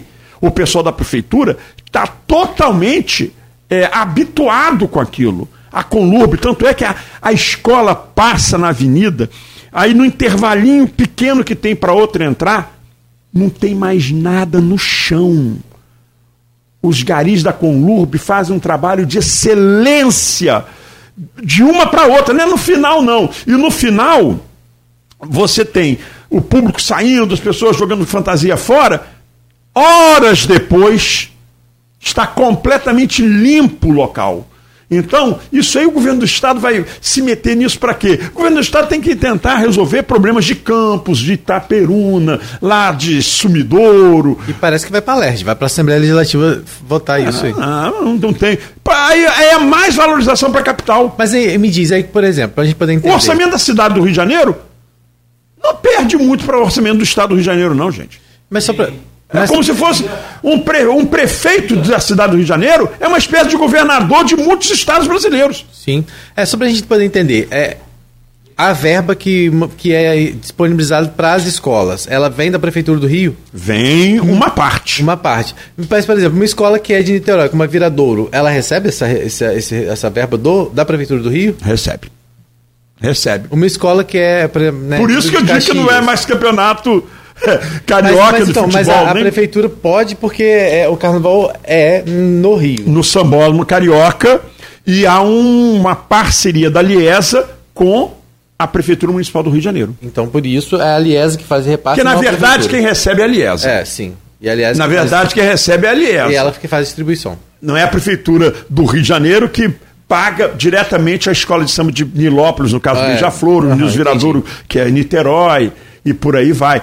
A própria Grande Rio, que é de Duque de Caxias, sim, sim. É, ela, ela distribui porque existe toda uma organização que fizeram, que fez essa organização, que fez com que essas escolas acabassem desfilando no grupo especial uhum. do Carnaval do então Rio de é, Janeiro. É, tá aí por isso que é, tem, esse, tem essa explicação. Eu gosto muito de números. Você falando de números aí, ah. eu já apurei aqui com o, por enquanto o Google, mas já tem o, o Chat GBT também. Hum. É 43,9 bilhões o orçamento da Prefeitura do Rio de Janeiro para 2023. O Estado ficou com 102 bilhões e meio. Olha aí, é quase metade. É. Para um município, Sim. quase a metade de um estado que possui 92 municípios. Então, proporcionalmente, é eu arrisco a dizer aqui que proporcionalmente o orçamento da Prefeitura do Rio de Janeiro é maior do que do governo do Estado do Rio de Janeiro. Sim. E deve ganhar de vários estados se brasileiros aí. Se bem, Marcelo, Sim, se bem que. Hum. É, vamos levantar essa, esse tema rapidinho aí. Se bem que tem bairros da cidade do Rio maior, com muito mais é, populacional Não, do que sim. algumas dessas é. cidades aí. Você fala, Cardoso, Italva, São Fidélis e outras mais, aí são cidades muito pequenas, 15, 20 mil habitantes. Não, sim, mas o que, que você está falando isso aí para comparar Para contrapor o tamanho do, do Rio de Janeiro com o que você Não, mas são falou. 92 municípios. com suas estruturas administrativas. Sim. E lá no Rio de Janeiro é apenas um município com a sua estrutura administrativa. É, Marcelo, é, só pra gente poder av- avançar, é, o desfile da, da, da série Ouro. É, Acertei também, a, hein? A Porra da Pedra.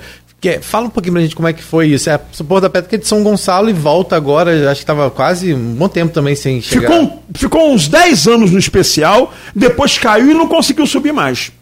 Mas acho que fez um grande desfile, muito interessante. Mauro Quintais, há uma curiosidade né, histórica: o Mauro Quintais foi campeão quando a Porto da Pedra subiu pela primeira vez para o especial. E agora ele retorna à escola e novamente é campeão subindo com ela para o especial. Olha como é que a vida é meio cíclica, né? O É. próprio Mauro Quintais, que é um carnavalesco muito E caprichoso. a segunda colocada foi a Padre, Padre Miguel, não? Foi a. Foi, peraí. é, é, eu só sei que teve. Ó, se fosse a Unísio Padre Miguel ou a União dele e o governador, estaria também muito bem entregue. Mas eu achei que ia ganhar a Unísio do Pôr da Pedra. Acertei. O É, que eu a errei. Porta Pedra ficou em primeiro, a Padre Miguel ficou em segundo, Isso. a Inocente de Belfor Roxo ficou em terceiro, a. É, e da Tijuca, o que, que é? Império da Tijuca. Império da Tijuca. ficou em Também tinha quarto. apontado também. A, a de Niterói lá, a. Acadêmico de Niterói. Niterói ficou em quinto e a União da Ilha em sexto. Então, olha aí, ó. Nas minhas favoritas, todas estavam a campeã e as outras nas seis Sim, primeiras colocadas. seis primeiras Eu colocadas. errei, na verdade, foi no rebaixamento. Eu disse que daria Acadêmicos de Niterói, que ficou lá pra cima, mas eu acho, acho acho, muito suspeita essa posição, porque a Acadêmica de Niterói, você sabe o que, que é, né? Sim. É, na verdade, houve um problema com o CNPJ da Acadêmicos do Sossego lá de Niterói. E aí eles resolveram o problema da pior forma possível. Em vez de ela não poder desfilar, porque não poderia receber nenhuma verba, criaram um novo CNPJ, fundaram uma nova escola de samba, chamada Acadêmicos de Niterói, que ocupou a vaga da Acadêmica do Sossego. Ora, se a Academia de Sossego estava impedida por questões documentais, ela não tinha que ir para a avenida e aquela vaga tinha que ficar aberta. Aí vem, cria-se uma outra escola de samba com outro CNPJ que não passou pelos grupos da Intendente Magalhães e estreou na Sapucaí na Série Ouro, essa Acadêmica de Niterói. Tanto é que lá na Que é, concentração. que é, que é uma descendência, é, que é dissidência, na verdade, dissidência que fala, é do, do da Veradouro, não é isso não? Não, não, a Academia de Sossego existia lá, tem tradição né, lá em- no carnaval niteroense. O problema é que entrou uma escola de samba nova na vaga de uma que estava impedida por questões de não- CNPJ negativado para desfilar na série ouro. Sem passar pela série prata. Aí ela vai, nem pela bronze, nem pelo grupo de avaliação. Sabe quantas escolas desfilaram na Intendente Magalhães? 72 escolas de samba. tem- 72 escolas da de samba. do bronze. Hã? Do bronze? Não, no bronze? total lá da Intendente A Magalhães. Tenente Magalhães tem desfile esse final da semana ainda ou não? Tem! O negócio são 72 escolas de samba. Para você ser escola de samba no Rio de Janeiro, você tem que passar de um grupo chamado grupo de avaliação, que é uma espécie de peneira que acontece no futebol, para aí você chegar aonde? Na Tenente. Na sé... Não, não. Lá na Intendente você tá lá no grupo de Ah, avaliação. Ah, tá. Na peneira. E onde Aí você fica, então? ganhando, vai para onde? Série bronze. Que é lá também. Você ganhando, vai para a série prata, Prata. que é lá também. E ganhando, você vai para a série ouro na Sapucaí. Então, Acadêmicos de Niterói foi lá. Tanto é que lá na concentração teve um erro crasso. Estava lá na placa o nome das escolas. Aí na hora da Academia de Niterói, sabe o que estava na placa? Sossego. Aí o pessoal está dizendo que a Academia de Niterói é um sossego fake. Fake é ótimo, falsa, né? Sossego fake. Ou seja, é um sossego falso, porque na verdade foi um desfile ruim, não teve quase ninguém na velha guarda, porque o pessoal lá da Sossego não aceitou essa mudança, essa é, forçação de barra para colocar uma escola de samba diferente com outro nome. É. Mas queria, que, queria usar os mesmos componentes, na É, verdade. sim. E- E, e a São Clemente, que sempre foi uma escola que ficou durante muito tempo e caiu com o enredo do Paulo Gustavo ano passado, é, ficou lá em sétimo, vai né? ter que remar muito. Porque É. tem a União da Ilha do Governador que fez um grande desfile. Sim, sim. Aí o que, que acontece? Eu apontei a Acadêmico de Niterói e apontei também. Arranco, acho. Não, Apontei Acadêmico de Niterói e Estácio de Sá, porque entrou com uma ala de passistas com biquínis e sungas, porque não chegou a fantasia, a presidente não pagou, não conseguiram pegar a fantasia no, no, no, no ateliê, aí lá na avenida, fizeram o quê? É, entre entrar sem a ala, os passistas entraram com as roupas de banho que eles estariam debaixo da fantasia. Ou seja, ah, foi um horror. E a Estácio tem o maior carinho. É o berço do samba. É, é herdeira da Deixa ficou, Falar lá no Largo ficou em oitavo, né? Ainda conseguiu ficar em oitavo. E porque... ainda ficou. Eu apontei as duas. Mas caíram União de Jacarepaguá, que eu achei justo, porque foi a primeira de lá na sexta-feira de carnaval e estreando ali na Série Ouro. Realmente pode, poderia ter caído também. Agora, Imperial? a Lins Imperial. Aí é uma injustiça. É de onde Lins Imperial? Lins Imperial, ali pertinho, é, é, uma, é uma verde branca, é uma verde rosa a Lins Imperial, ali do Morro do, do, do, Borel, ali na Tijuca, na Grande Tijuca, na Grande Tijuca, Lins Imperial. E aí, agora quem vai subir para essa série é, vai ser esse fim de semana ainda, e a série Prata, que vai discutir que, quem sobe para. Pra... A campeã. A série... Ah, na campeã não, parece que vão subir duas, né? Parece que é assim, né? Ou, ou, ou, três até. É uma confusão essa Liga RJ. Se a gente reclama da Liesa, a Liga RJ é um horror. Porque parece que vão subir três, caindo duas, porque esse ano tiraram 15 e eles querem ano que vem 16. Oito em cada dia. Ou seja, ó, isso é uma loucura. Aí a Lins Imperial caiu e foi um absurdo, foi injusta também a, a queda dela. Mas o que dizer que ano passado caíram duas escolas que não poderiam ter caído? Acadêmicos do Cubango e Acadêmicos de Santa Cruz, que vão desfilar agora na Série Prata, tentando voltar à Série Ouro ano que vem. Bem, é, a gente tem aqui mais uma pergunta do Gustavo Sofiati falando, mas você acha que em um evento que o interesse é cada vez mais o lucro, tem como acabar com os camarotes? Para a gente falando sobre aquela questão dos camarotes. Olha, eu acho o seguinte, eu acho, Gustavo, que até a camarotização, os desfiles do grupo especial aconteciam e bem realizados. O Jorge Pelingeiro disse lá numa entrevista que ele deu na avenida, e eu estava do lado, não foi a mim, mas foi perto de mim, que hoje o, a verba das escolas de samba do grupo especial depende apenas de 30% do que vem da Prefeitura Municipal do Rio de Janeiro. Os outros 70% são vendas de ingressos e patrocinadores da Liesa e vendas de camarotes. Ele diz isso. Se esse número é fantasioso ou não, eu não sei. Mas acho que não vale a pena você camarotizar tanto e em detrimento do que mostra-se na avenida. Há um, um, um, objetivo financeiro, eu percebo, muito maior na Liesa do que nas escolas de samba. As escolas de samba, por mais que tenham dirigentes preocupados com isso, eles um pouco, eles estão um pouco mais preocupados com o lado cultural e artístico do desfile.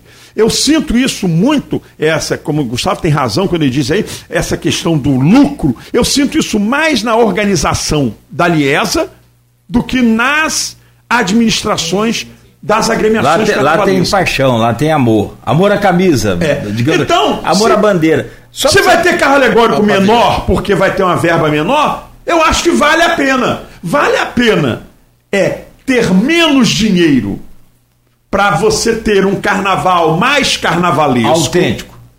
Do que você ter mais dinheiro para ter aquelas coisas. Eu acho que não, não perderia a essência como está perdendo. Só para você ter uma ideia, como eu gosto muito de números, é, que eu acho estatística tem gente até que nem acredita. Mas hoje também tem gente que não acredita que a Terra é redonda. Não, eu, eu, eu gosto de números também. Eu Só gosto. não gosto de ser idiota da objetividade. O número tem que ser interpretado. Sim. Você quer ver um então, número que eu não aceito? É, o pessoal, passes errados é, num jogo de futebol. Para mim, isso tinha que ser subdividido. Que tipo de passe? Se eu errei um passe de dois metros, é muito mais fácil acertar. Então o jogador que ficou o tempo todo dando passos de dois metros, ele pode ter tido 100% de aproveitamento nos passos.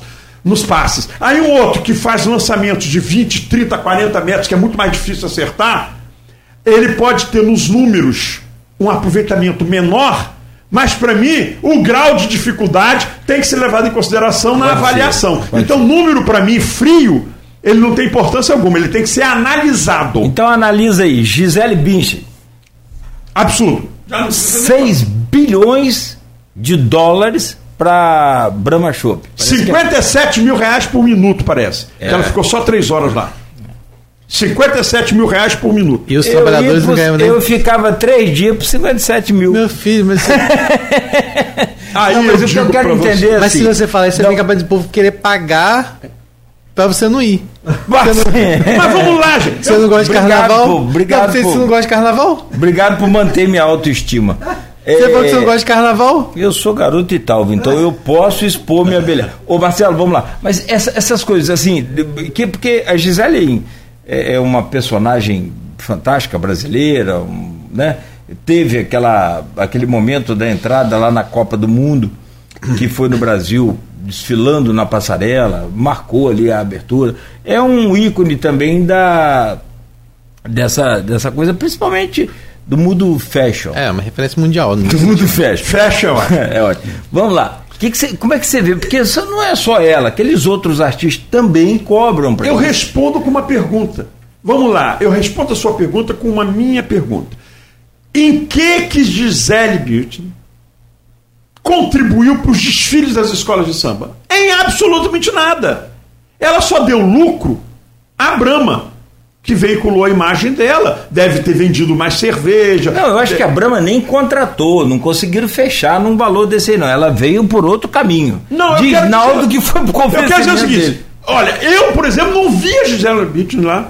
Eu não vi. E eu fiquei os quatro dias na Sapucaí. De frente pra tudo, né? E de frente para. Eu não vi. Então, ela não faria falta nenhuma às quatro noites dos desfiles. Então, é completamente surreal ela ganhar isso para ficar três horas. Ela nem na avenida pisou. Então, o público, ah, porque ela atrai o público. Atrai o público o quê? Ninguém viu. Eu que estava na pista. Eu estava na pista da Sapucaí. Não vi, ela ficou lá dentro, no. no ó, o camarote é VIP. Agora inventaram um negócio chamado cercadinho. Cercadinho, Cercadinho é, é ótimo. um quadradinho dentro do camarote, que é o VIP, VIP do VIP, onde só fica aquela pessoa, os seguranças e assessores dela ali. Então, ela não contribuiu em nada para o carnaval. Ah, porque vendeu mais ingresso. Mentira! Ninguém sabia que ela ia vir. Ela não desfilou. Pois é. Se você me disser que talvez Zeca Pagodinho, tendo sido enredo da Grande Rio, fez, também daria aquela quantidade de pessoas, mesmo sem ele ser enredo. Mas ele pelo menos passou na avenida. Ele pelo menos fez parte daquele evento. Gisele Bündchen não, ela não fez parte do evento. Cláudio, vamos seguir? Não, eu tô procurando foto da Gisele Bicho aqui na Você avenida. quase não vai encontrar, não. Não tem. Na Não avenida tem, não tem. mas não tem, né? Não, na avenida não tem. Você vai encontrar no camarote, meio de lado, ela, ela É. tomando água para sacanear a Brama, dizendo que ela nem cerveja ela bebeu. Dona Água de Coco, é. É, é. Então a gente. é, Mas não, mas tá aqui, ó. Eu, eu- porque eu li um- algumas coisas, a gente vê aquilo rapidamente, mas ela tá com aqui, ó, a Brahma número 1. Um. Ah, Não, não. Tá com a- Tá com a, então fechou com a Brahma. Foi, a Que Brahma princípio pagou. não tinha não, negociado. fechou, fechou sim com a Brahma. Não, a princípio não havia essa negociação sido avançada aí com esse. Agora, o, o, o Marcelo, é, às vezes você fa- falou tudo perfeito que você falou da, na relação do faturamento das escolas, mas tem o direito de imagem também. Acho que você não falou. Também e direito de imagem. Ainda tem isso, direito de imagem. Então eu acho que pode abrir mão. Para mim, pode abrir mão de muita coisa ali. É. Pode abrir mão. Tem outros comentários lá, o Hector Cordeiro que tinha comentado lá no grupo sobre a Império Serrano, falando Marcelo é um louco a serviço da cultura. Maravilha. Adoro, adoro. Acho essa frase dele genial. e aí a gente entra pra falar um pouquinho já, né, Cláudio? Vai ter. Tô meio louco também, não faz cultura, É, não faz não arte, faz, né? não, é. não, não, não, não, não. A gente vai pro intervalo antes ou dá pra, dar, pra seguir? Segue aí com mais uma pra gente. É porque a gente vai entrar no Carnaval ah, de quer mudar- Campos. Ah, então faz um intervalo aí para Marcelo tomar outro café. E aí a gente volta gente- e toca pra, pra reta final aí falando sobre o Carnaval de Campos, até iniciando com a pergunta fez, feita pelo nosso querido ouvinte de sempre, é, que é o Maurício Baptista. E quem cuida do carnaval. Como eu fiz a provocação antes do Prepara outro intervalo, fazer uma agora. Eu acho que o Carnaval do Rio de Janeiro de 2024 vai acontecer antes do que o Carnaval de Campos de 2023. Quem cuida do carnaval de Campos, prepara o lombo aí. E aí, naturalmente, com a entrevista produtiva, assim, né, como a do Marcelo, é evidente que, é igual futebol, quando o jogo é bom, né, então o tempo passa rápido. Quando o time da gente tá, tá ganhando ainda, né? Falar em time ganhando, o Marcelo foi mais uma vez, eu acho que pela quarta vez, titular, evidentemente que e, e responsável por esse sucesso aí na cobertura da Folha. É, e teve um ano que nós fizemos juntos pela Continental também. A- a- Quarta vez em parceria do meu site www.carnavaldecampos.com com o grupo Folha da Manhã. Mas eu já tinha feito uma outra vez o meu site com um jornal do Rio de Janeiro alternativo chamado Batucada Carioca, da minha querida amiga fotógrafa Bárbara Alejandra, que hoje não faz mais o jornal porque não está nem morando mais no Rio, estava lá em Juiz de Fora, Minas Gerais. legal. Vale muito a pena entrar. Eu ficava lá olhando a Fo- o Folha 1 e olhando também, porque ah, na Folha 1 a gente. Carnavaldecampos.com. Ponto com. É. Aqui é, a, a- Mas se botar .com.br também, Vai. você vai direcionado para lá. Porque eu fiz questão de comprar os dois domínios, porque detratores de plantão não faltam na minha vida. Eu faço mais inimigos do que nasce chuchu na serra. Então, alguém podia maldosamente registrar lá o ponto carnavaldecampos.com.br para poder sacanear o Sim, sim, sim. carnavaldecampos.com. Então os dois domínios são meus, então não adianta detratores de plantão quererem me sacanear não. Boa, boa, boa. é. Depois, é, Campos é Campos, né? Ganhamos um CEPOP, né? Que é o Centro de eventos de populares. Eventos Populares é, Oswaldo Osório. Osório Peixoto. E perdemos o carnaval. É. E aí a gente entra com alguns comentários que é, estão lá ainda pra gente falar sobre o Carnaval de Campos. Tem o Maurício Baptista. Eu vou falar os dois, as do- os dois comentários que são perguntas e aí a gente já emenda no Carnaval de, de Campos, que agora, a que tudo indica, vai ser um mini carnaval e não vai ser no Cepop. Já tá. Aí já avançou pra, pra isso aí já as Igual a- discussões. igual a história da reunião lá que vai fazer É. a A plenária. feita a plenária lá para descer Então- ou não descer. É, é, tá- o- o- a emenda tá pior Para fazer empate no É. Sim, Vou no esperar primeiro pra lugar. ver. É, e para fazer empate no primeiro lugar. Qual o motivo do Carnaval de Campos não ter apoio devido à prefeitura? Vemos as associações carnavalescas com grandes dificuldades. A festa é responsável por movimentar boa parte da economia em setores como turismo e negócio. Essa é uma avaliação feita pelo Maurício Baptista. E aí o Hélito Cordeiro pergunta: por falar em Campos, provoca Marcelo duas ligas e nenhum carnaval em Campos. É, na verdade, eu acho que temos muitas culpas. Vamos lá. Poder público, quando primeiro tirou da data do calendário do carnaval, fazendo esse famigerado, esse execrável, essa excrescência chamada carnaval fora de época. Depois, quando constrói o CEPOP, o Centro de Eventos Populares Osório Peixoto, lá na saída do município de Campos para o município de São João da Barra, descentralizando essa manifestação que é fundamental que seja no centro. Você não carnavaliza, você não subverte a ordem, você não inverte eh, os costumes no bairro, afastado do centro. Tem que ser no centro, para interditar a rua, para onde você é, descia no ponto de ônibus em um, um lugar, naquele trido momesco, na festa de momo, você ter a sua vida afetada. Quem gosta de carnaval, quem não gosta de carnaval, não vai poder passar naquela rua que você passa durante o ano inteiro. E aí pessoal comerciante da 15 de novembro era contra ali. Vendem o quê? Eu queria ter acesso à planilha de venda daqueles poucos comércios da 15 de novembro. Olha, Marcelo, lá do Palace Hotel, meu amigo Marcelo Oliveira, ele lucrava com o carnaval na 15 de novembro. Ele disse que tinha mais trabalho, o pessoal às vezes mijava na rua ali, tinha lixo, mas havia uma movimentação ao redor ali daquela área. Eram jurados que vinham, era tudo Ficava vinha de hospedado casa ali. Um dos grandes problemas era essa questão de banheiro.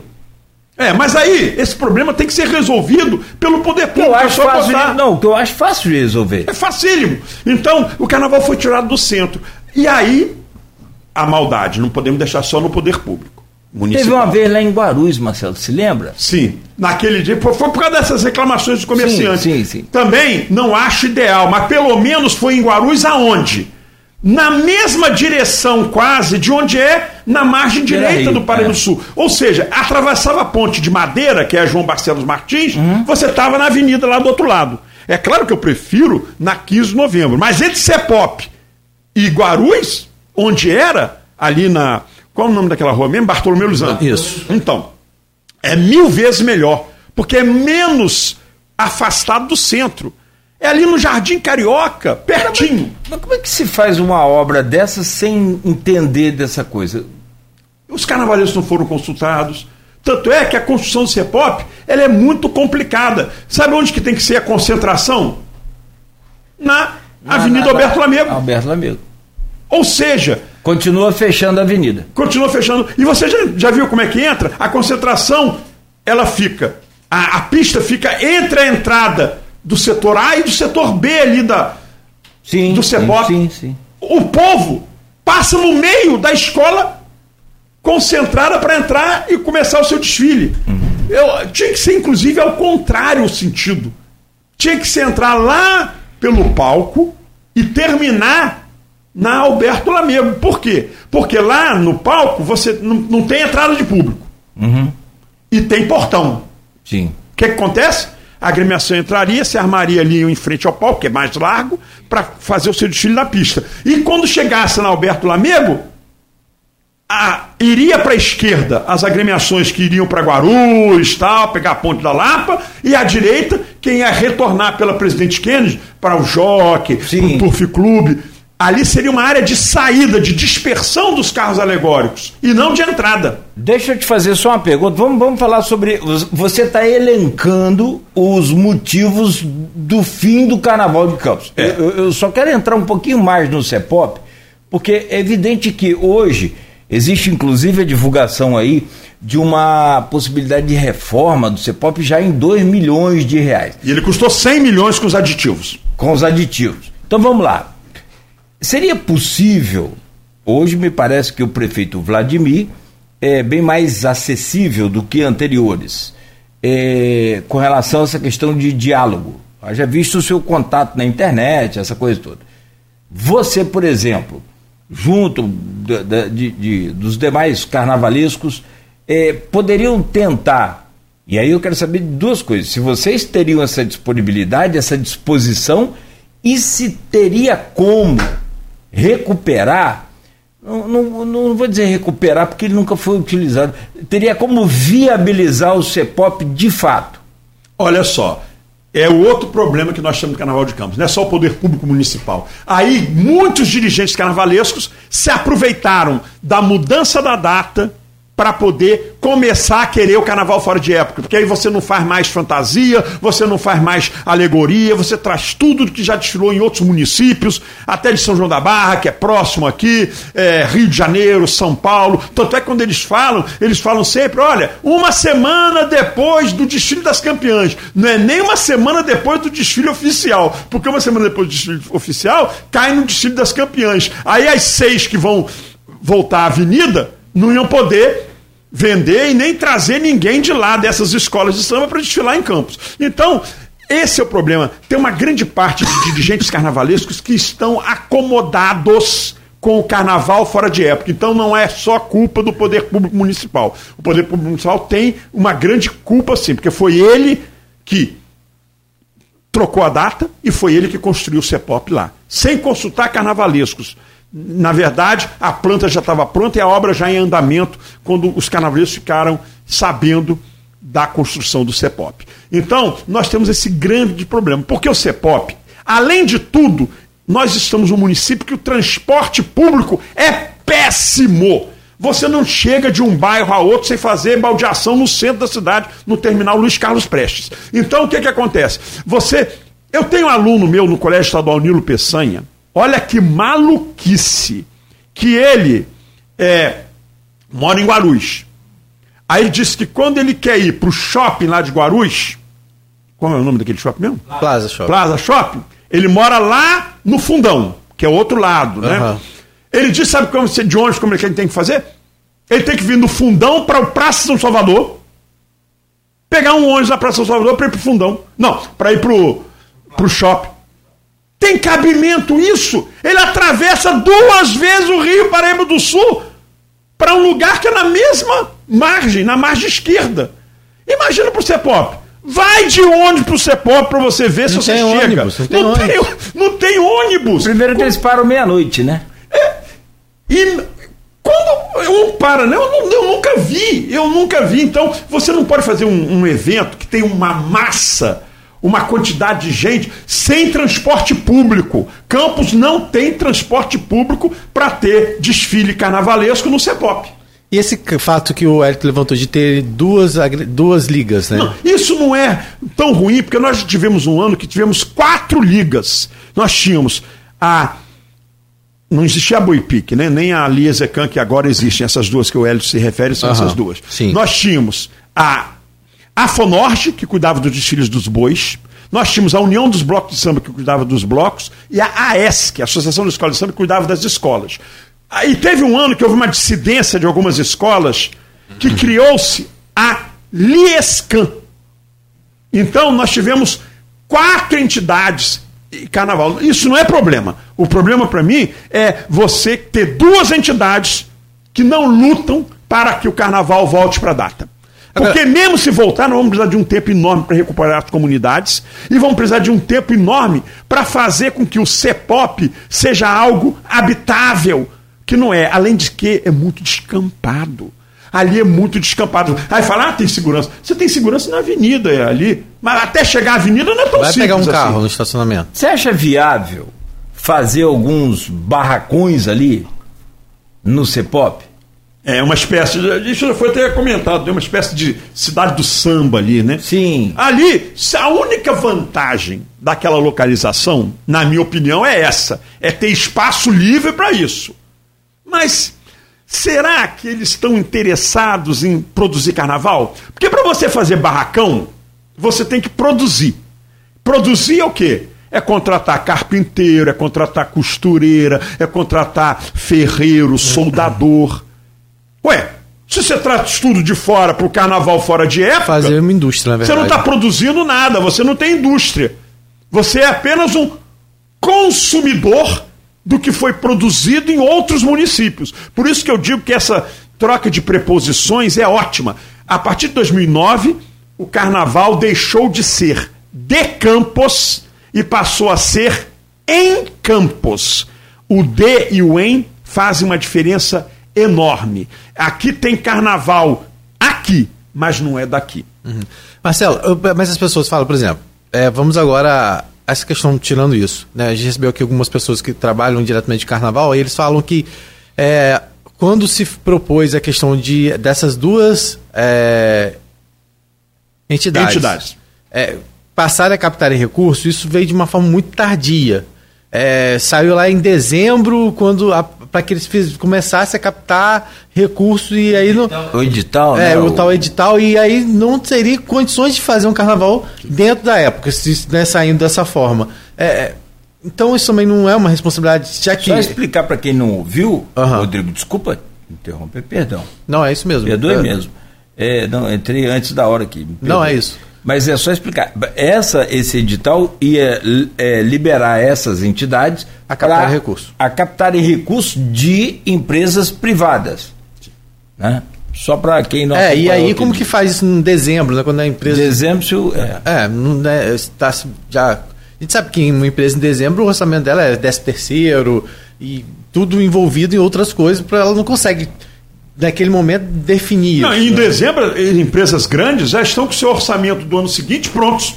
Foi falado Também isso. Giovana falou isso aqui. Também já ô, ô, ô, Marcelo, deixa eu te fazer outra pergunta, baseado nisso que o Rodrigo falou. É, como fomentar, como monetizar o carnaval de Campos? Nos blocos, nos bois, nas escolas, isso durante o ano, para que ele seja não é independente, mas um, um é, livre mais de, de prefeitura? Primeiramente, não, livre não precisa ser, não, porque eu acho que o carnaval tem que ter investimento Até público, é cultura. sim. É cultura. Aí não é gasto, é investimento É também. investimento. Acho que tem que ter. O que precisa é que as agremiações carnavalescas elas se organizem no sentido de que elas se preparem. Eu tenho uma frase que as pessoas gostam muito quando eu a uso, que é a seguinte: uma escola de samba não existe para desfilar. Ela desfila porque existe essa ordem dos fatores faz uma diferença enorme. Ela não existe para desfilar, ela desfila porque existe. Ela tem que existir e aí a culminância da sua existência é o desfile. Ela não pode existir só para desfilar. Então, é preciso que a comunidade volte às quadras. Mas como isso vai acontecer se ele continuar fora de época? Qual menina, qual menino de comunidade, lá de Custodópolis, por exemplo, da União da Esperança Verde Rosa de Guarulhos, vai querer apre aprender a arte do casal de e porta-bandeira se no dia do desfile vão vir casais de fora? Qual garoto vai querer aprender a cantar, a se tornar um puxador, se na hora do desfile da sua agremiação carnavalesca, do seu bairro, do seu distrito, vai estar um puxador de fora? Qual garota e garoto vai querer desfilar numa ala que as fantasias não foram costuradas pela sua tia, pela sua mãe, pela sua avó, nas suas casas, nos bairros? Vão vir prontas alas inteiras de outros lugares. O mínimo que vai acontecer é aquele, aquela criança que vê lá o mestre da pós-bandeira imaginar se, tipo assim, ter um. Né, de um dia chegar aquilo, mas não. De, ou seja, de, de poder estar fora daqui, né? Porque ela pensa assim, ela não vai ter espaço aqui. Ela Não existe é. isso, entendeu? É, é- esse, é, esse é o problema. Então, nós temos que primeiro voltar para a data, porque voltar para a data impede essas importações, entre aspas, antes que os bobos alegres aí, ah, mas ela está falando de importação dentro do país, né? Então tem que ser importação entre aspas. Ah, é. é. claro que eu sei, gente. Exportação e importação é de país para país, não é de cidade, município para outro município. Então, isso é fundamental, porque aí você começa a obrigar as pessoas que estão dirigindo as agremiações carnavalescas a movimentarem suas quadras, quem tem, seus bairros tem quem tem. Porque quem não tem quadra pode fazer eventos no bairro, em salões de festas, nas praças públicas. Então, agora, tem que ter comunidade para isso. Comunidade. Se não tiver esse sentimento de pertencimento, eu costumo dizer que o Carnaval de Campos, quando ficou fora de época e fora da data, não, fora de época e lá no CEPOP, as pessoas começaram a perder o sentimento de pertencimento. E começou a criar nelas um sentimento de estranhamento. Eu, eu comentei no dia que você colocou aqui e você estava nos honrando lá com sua audiência.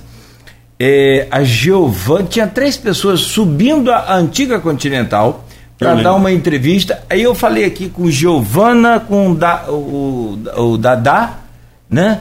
E com outra pessoa. Eu falei, ó, a partir de hoje vai acabar o Carnaval de Campos. E você, que é muito mais, evidentemente, que é, apropriado para falar sobre Carnaval, falou isso Em antes. 2009, Isso em 2009. quando se decidiu ter Nosso o Carnaval pensa- fora de época. Mais uma vez a gente bate no. E lá no Alberto Lamego, porque não tinha CEPOP ainda não. Era 2009, fora de, Fora época, de época, na Alberto Lamego. Já uma espécie de pré-ensaio, de treinamento para coisa. Aí é, vem a questão, é, a partir dali. Porque se você pegar Folia de Reis, que já não existe mais, Não existe mais. tem uma aí, o, o São Parece que uma em Guarulhos, mas não se apresenta Mas em também não- janeiro. Se não se apresenta em janeiro, que é Então, dia não é 6. folia. Você pegar então a festa de Tanto é que a Graziela Escocar, nossa querida amiga lá do Museu, museu. Histórico de Campos, quis fazer um encontro de folias de reis, você não consegue. trouxe lá de São Fidélis. Ou de Minas. De Minas tem. Aí você pega então a festa de São João, talvez muito mais importante em São João da Barra ou em outros municípios, mas um exemplo, e transfere para janeiro. Até no fundão aqui em Guarulhos, tem uma festa de São João bacana, Bacana, aqui. bom, bem lembrado. Então você pega o Natal e bota em fevereiro porque ele está atrapalhando o, o Réveillon. Pô, cara, Natal é no Natal, Carnaval é no Carnaval, fim de papo. Então, aí só pra gente chegar ao final. No final das contas, o que, que aconteceu o carnaval dos desfiles das agremiações aqui em Campos? Não vai, não vai ser no CEPOP, isso já tá Eu falei, hein? Eu falei que não havia condições de se preparar o CEPOP para ter os E desfiles. mesmo, ali. e, e pelo. E, e também eu acho que pela o volume que o, que o CEPOP precisa para um desfile, é, as escolas também não, e o bloco não vão ter, não vão ter tempo para preparar. E ter ser aquilo, aquele desastre que a gente sempre vê, né? É, Remendo atrás de remendo, é, os carros, mesmo Ele é carro- mal construído também. É. O CEPOP é mal construído não só na localização, como na sua estrutura. Você sabia que eu já medi que a pista de desfiles do CEPOP é mais larga do que da Avenida Marquês Sapucaí? Para fazer desfile ali tem que botar guarda-peitos para poder ela ficar. Eu costumo dizer que o CEPOP, ele é, sem nenhum juízo de valor, essa brincadeira, ele é gordo e baixo. Por quê? Porque ele não é muito comprido, então ele é baixo. E ele é gordo porque ele não é fino. Ele é... Então, o que, que acontece? Ele não é legal, ele não é legal. Imprensa, não tem lugar para imprensa no CEPOP. Impressionante, não tem cabine Não imprensa. tem lugar para imprensa no CEPOP. Ah, aí vamos dizer que foi É que- bem construído? Vocês ficavam onde lá, na imprensa lá? Botava lá uma frisa lá e a gente ficava lá ou então no chão ali. Ou no chão. Aí depois, com muita reclamação, arrumaram lá um camarote, né? É, mas camarote não serve, porque você tem que subir por uma rampa por trás ali no estacionamento enorme. Como é que você vai entrevistar uma pessoa na pista se você tem que descer e subir uma rampa enorme lá por trás no estacionamento para entrar na pista? Quando você chegar lá, a pessoa que você queria já entrevistar foi. já foi. Já foi. Já passou. E aí, resumo da ópera. Mesmo com a. A gente não. Provavelmente não vai ter a- o carnaval no CEPOP, vai ser um mini carnaval, está sendo chamado dessa forma. E vai ser. Isso, é- você tá lendo só onde, Rodrigo? Isso está na matéria da Folha da manhã. Ah, de hoje? Não, é, você estava no Rio quando o Matheus fez essa matéria. Ah, tá. Mas tá aí. É, eu vou te mandar o link daqui a pouco lá. É, que já é consenso entre os representantes da agremiação que ele não vai acontecer mais no dia 12 de março, 13, 12, do- 11 e 12 de março, como estava previsto. A ideia, dentro do que já foi dito aqui, é ficar para o dia 28 de março, aniversário da cidade, vai ser um mini carnaval e não vai ser no CEPOP. É bem capaz de a gente ver parecido com que foi aquela Cais da Lapa. folia no Cais da Lapa aqui, né? É, Folhões da Lapa. Foliões da Lapa. No meio do ano passado. Isso. Então provavelmente deve ficar para ali, né? Mesmo No inverno. Carnaval, Campos consegue ser notícia. É o único lugar do mundo que tem carnaval no inverno. A festa da carne do verão da pouca roupa, aqui em Campos é no inverno. 28 de março aí é a- o que está sendo desejado agora, né? Aqui em Campos é complicado. Você vê, foi feita uma comissão de carnaval. A comissão de carnaval que tinha aqui ah, não tinha ah, o representante do turismo, tinha só da, da Fundação Cultural Oswaldo Lima. Eu não sei, é, aí eu não não quero ser leviano, mas eu não, não sei o que acontece que as pessoas às vezes não conseguem in- intercalar. Não sei se é o fato da Patrícia Cordeiro já ter sido presidente da Fundação Cultural Jornalista Oswaldo Lima, e aí isso não está sendo bem aceito pela auxiliadora, não sei porque não estão não, estão dialogando. Os eventos acontecem. Turismo faz evento, cultura faz evento, é como se fossem duas coisas que andam separadas. É, É, pode ser. incrível isso. Pode ser, não há, não há, não há essa, esse intercâmbio, né? Não há esse intercâmbio. Mas é, aí é um detalhe, teria que voltar aqui até para um outro programa, Rodrigo. Quando falam que o turismo tem que ter uma participação maior, eu concordo. Porém, eu acho que o carnaval não tem que ser visto como algo turístico. Sim, sim. E sim como algo cultural. Eu tenho muito receio de Turismo é consequência. tomar conta e daqui a pouco os norteadores sejam os objetivos turísticos e não culturais. Querem um exemplo? O pessoal reclama muito que para Lagoa de Cima a estrada é ruim. Eu adoro que seja ruim. Quando aparece um buraco ali, eu comemoro. Por quê? Porque é menos gente indo. Porque todo turismo, a princípio, é predatório. Então, quanto mais gente lá, é mais confusão, é mais lixo, é mais destruição. Então, quanto mais isolado esses lugares bonitos forem, melhor. Já viu propaganda em revista, em televisão, de praia paradisíaca? Você vê o mar, você vê a areia, você vê aquela vegetação. Você vê gente naquelas fotos? Não. Ou seja, pessoas desses lugares só estragam esses lugares. Então, o turismo é óbvio que Campos tem que ter uma política turística, mas o carnaval ele não pode ter objetivos turísticos e sim culturais. Se aquela cultura vai, vai atrair o interesse de alguém e atrair turistas, aí é uma outra história, eu vou bater palmas. Agora, não se pode fazer um evento para ter isso como objetivo. Isso é consequência, não pode ser causa. É, sim. Aí, e por isso tem que ser muito bem discutido e tem que ter a participação. Não e tem... o protagonismo da cultura. É isso. Mas não, e não pode deixar de ter a participação também. Claro, né, claro. Mas aí como coadjuvante. Sim, sim. Que nem lá no. Porque eu, como presidente do Concultura, Conselho Municipal de Cultura de Campos dos Goitacás, fui um dos articuladores para a gente não ter a reabertura no Palácio da Cultura até hoje. Porque até então todas as propostas iam fazer com que a cultura não, seja, não fosse a protagonista no Palácio da Cultura, e sim, na época, no governo do prefeito Rafael Diniz, seria é, a Superintendência de. Inovação, Ciência e Tecnologia. Agora, no governo Vladimir Garotinho, seria a Secretaria Municipal de Educação. Até que o Cláudio Valadares foi a uma reunião nossa do Conselho e mostrou o projeto dele, onde o protagonismo no Palácio da Cultura seria da cultura. Aí eu dei o meu voto favorável e os meus companheiros da sociedade civil também deram. Porque eu volto a dizer, por mais antipopular, até porque se tem uma pessoa que defende causas antipopulares, sou eu aqui. Apesar de ser um amante da cultura popular. É, porque é o seguinte, é diferente. Uma coisa é entretenimento, outra coisa é, é, é cultura e tem cultura é, popular é uma coisa, cultura de massa é outra. O pessoal confunde muito cultura de massa com cultura popular. Cultura de massa não tem nada a ver com cultura popular. Então, é, eu prefiro o Palácio da Cultura fechado, como está hoje, do que aberto sem um protagonismo cultural. Tem que ser da cultura. Sim. O palácio tem que ser da cultura.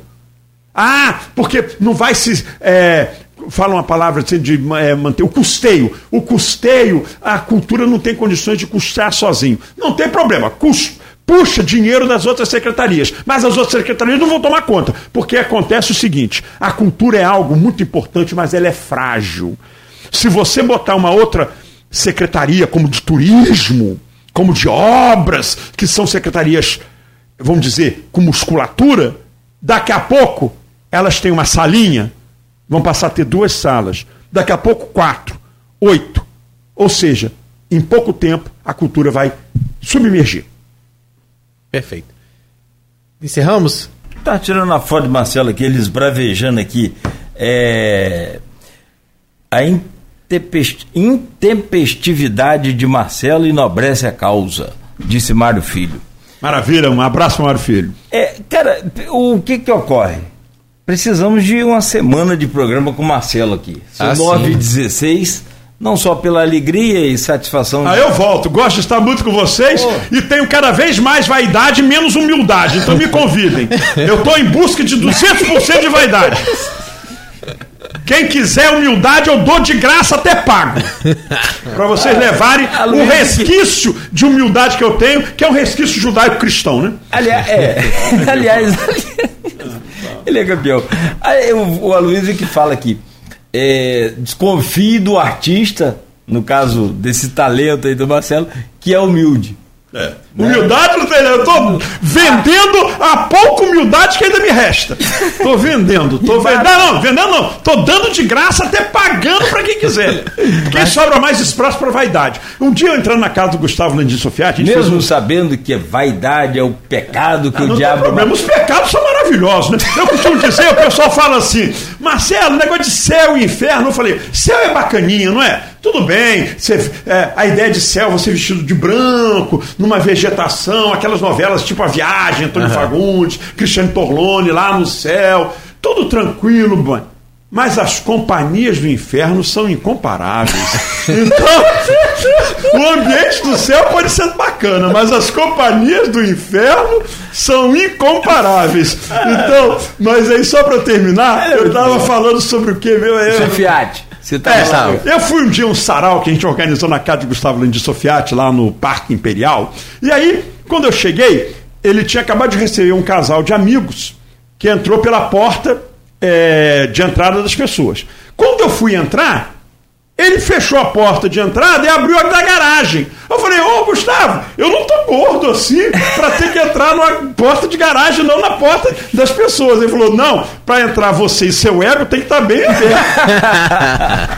Muito bom. Muito bom. Cara, ó, sucesso para você, mesmo que seja aquela de, de chover no molhado, mas eu desejo, e é de coração, que você sabe que eu admiro o seu trabalho, é, essa coisa vigorosa que a gente colocou aqui também né, esse vigor seu, é, é, esse, essa energia que você tem. É fácil para mim ser radialista, sentar aqui no ar-condicionado e esculhambar todo mundo, mas não fazer nada. É fácil para o Rodrigo ser Sim. jornalista, sentar lá num computador com o um mouse e esculhambar todo mundo, mas não fazer nada. Eu acho que você é assim, faz a meia culpa, como você fez da questão da, da, da, da responsabilidade desse é, é, fim do Carnaval de Campos, ou desse hiato aí no Carnaval de Campos, acho que ainda vai voltar, ainda acredito, mas também, sobretudo, é, cobra do, do que tem que ser cobrado e, e tem autoconsciência do que é preciso ser feito pela comunidade, por, por cada um. Então é muito bom, é bom. É claro que ninguém é perfeito, né? mas você, para massagear seu ego, então você chega perto à, perfeição. Obrigado, querido. Valeu. Aliás, pedir desculpas aos ouvintes, porque o Genilson Pessan é fotógrafo da Folha da Manhã, veio aqui. Eu tô com esta barba horrorosa aqui, porque eu não tive tempo, de vou fazer daqui a pouquinho, porque eu peguei sol, fiquei mais moreno. E a barba cada vez mais branca. Ah, ficou um espetáculo. Tá um horror, mas daqui a pouco eu vou estar sem ela. e tá aí, vale ressaltar, gente, que daqui a pouquinho, né, qualquer novidade em relação ao que pode acontecer no carnaval lá do Rio, é, do grupo especial, o. Né, vai Vou passar para vocês. E, e é uma no... novidade em primeiríssima mão? Uhum. A Grande Rio, continuando naquela fama de escola global, já decidiu que vai, tem 99% de chance do enredo da Grande Rio ano que vem ser Neymar. Então, em primeiríssima mão aí, imagino, seguindo nessa ordem de querer elogiar, querer uma coisa mais midiática, vem Neymar. Vocês ah. acham que Neymar não vai ter uma rejeição Putz. de grande parte? Quando você falou aqui, nós três aqui já olhamos para o lado assim. Neymar. Hum. Neymar deve ser um enredo da Grande Rio. Estou dando em primeiríssima mão. Ah, outra notícia for, em primeira mão. For... Renato Lage e Márcia Lage não deverão permanecer no Salgueiro. Hum. Encerra-se o, oh. o, ciclo deles lá. Ah, se a. Não, Salgueiro não. Portela. Portela, é. Portela. Se a Grande Rio for que nem Neymar, vai cair. ah, mas olha, para cair a Eu Grande sei. Rio, sei, precisa haver uma conjunção de astros, porque a Grande Rio tem o patrono Jaider Soares, sim, sim. ligadíssimo, ligadíssimo a bicheiros, e o presidente da escola, a TV Globo. Então vai então ser. é difícil, hein? Então vai ser a única vez que Neymar não vai cair, porque o cai cai é. danado. Exatamente. Bom, 9 h 21 nosso tempo já deu, infelizmente, mas o Marcelo é sempre.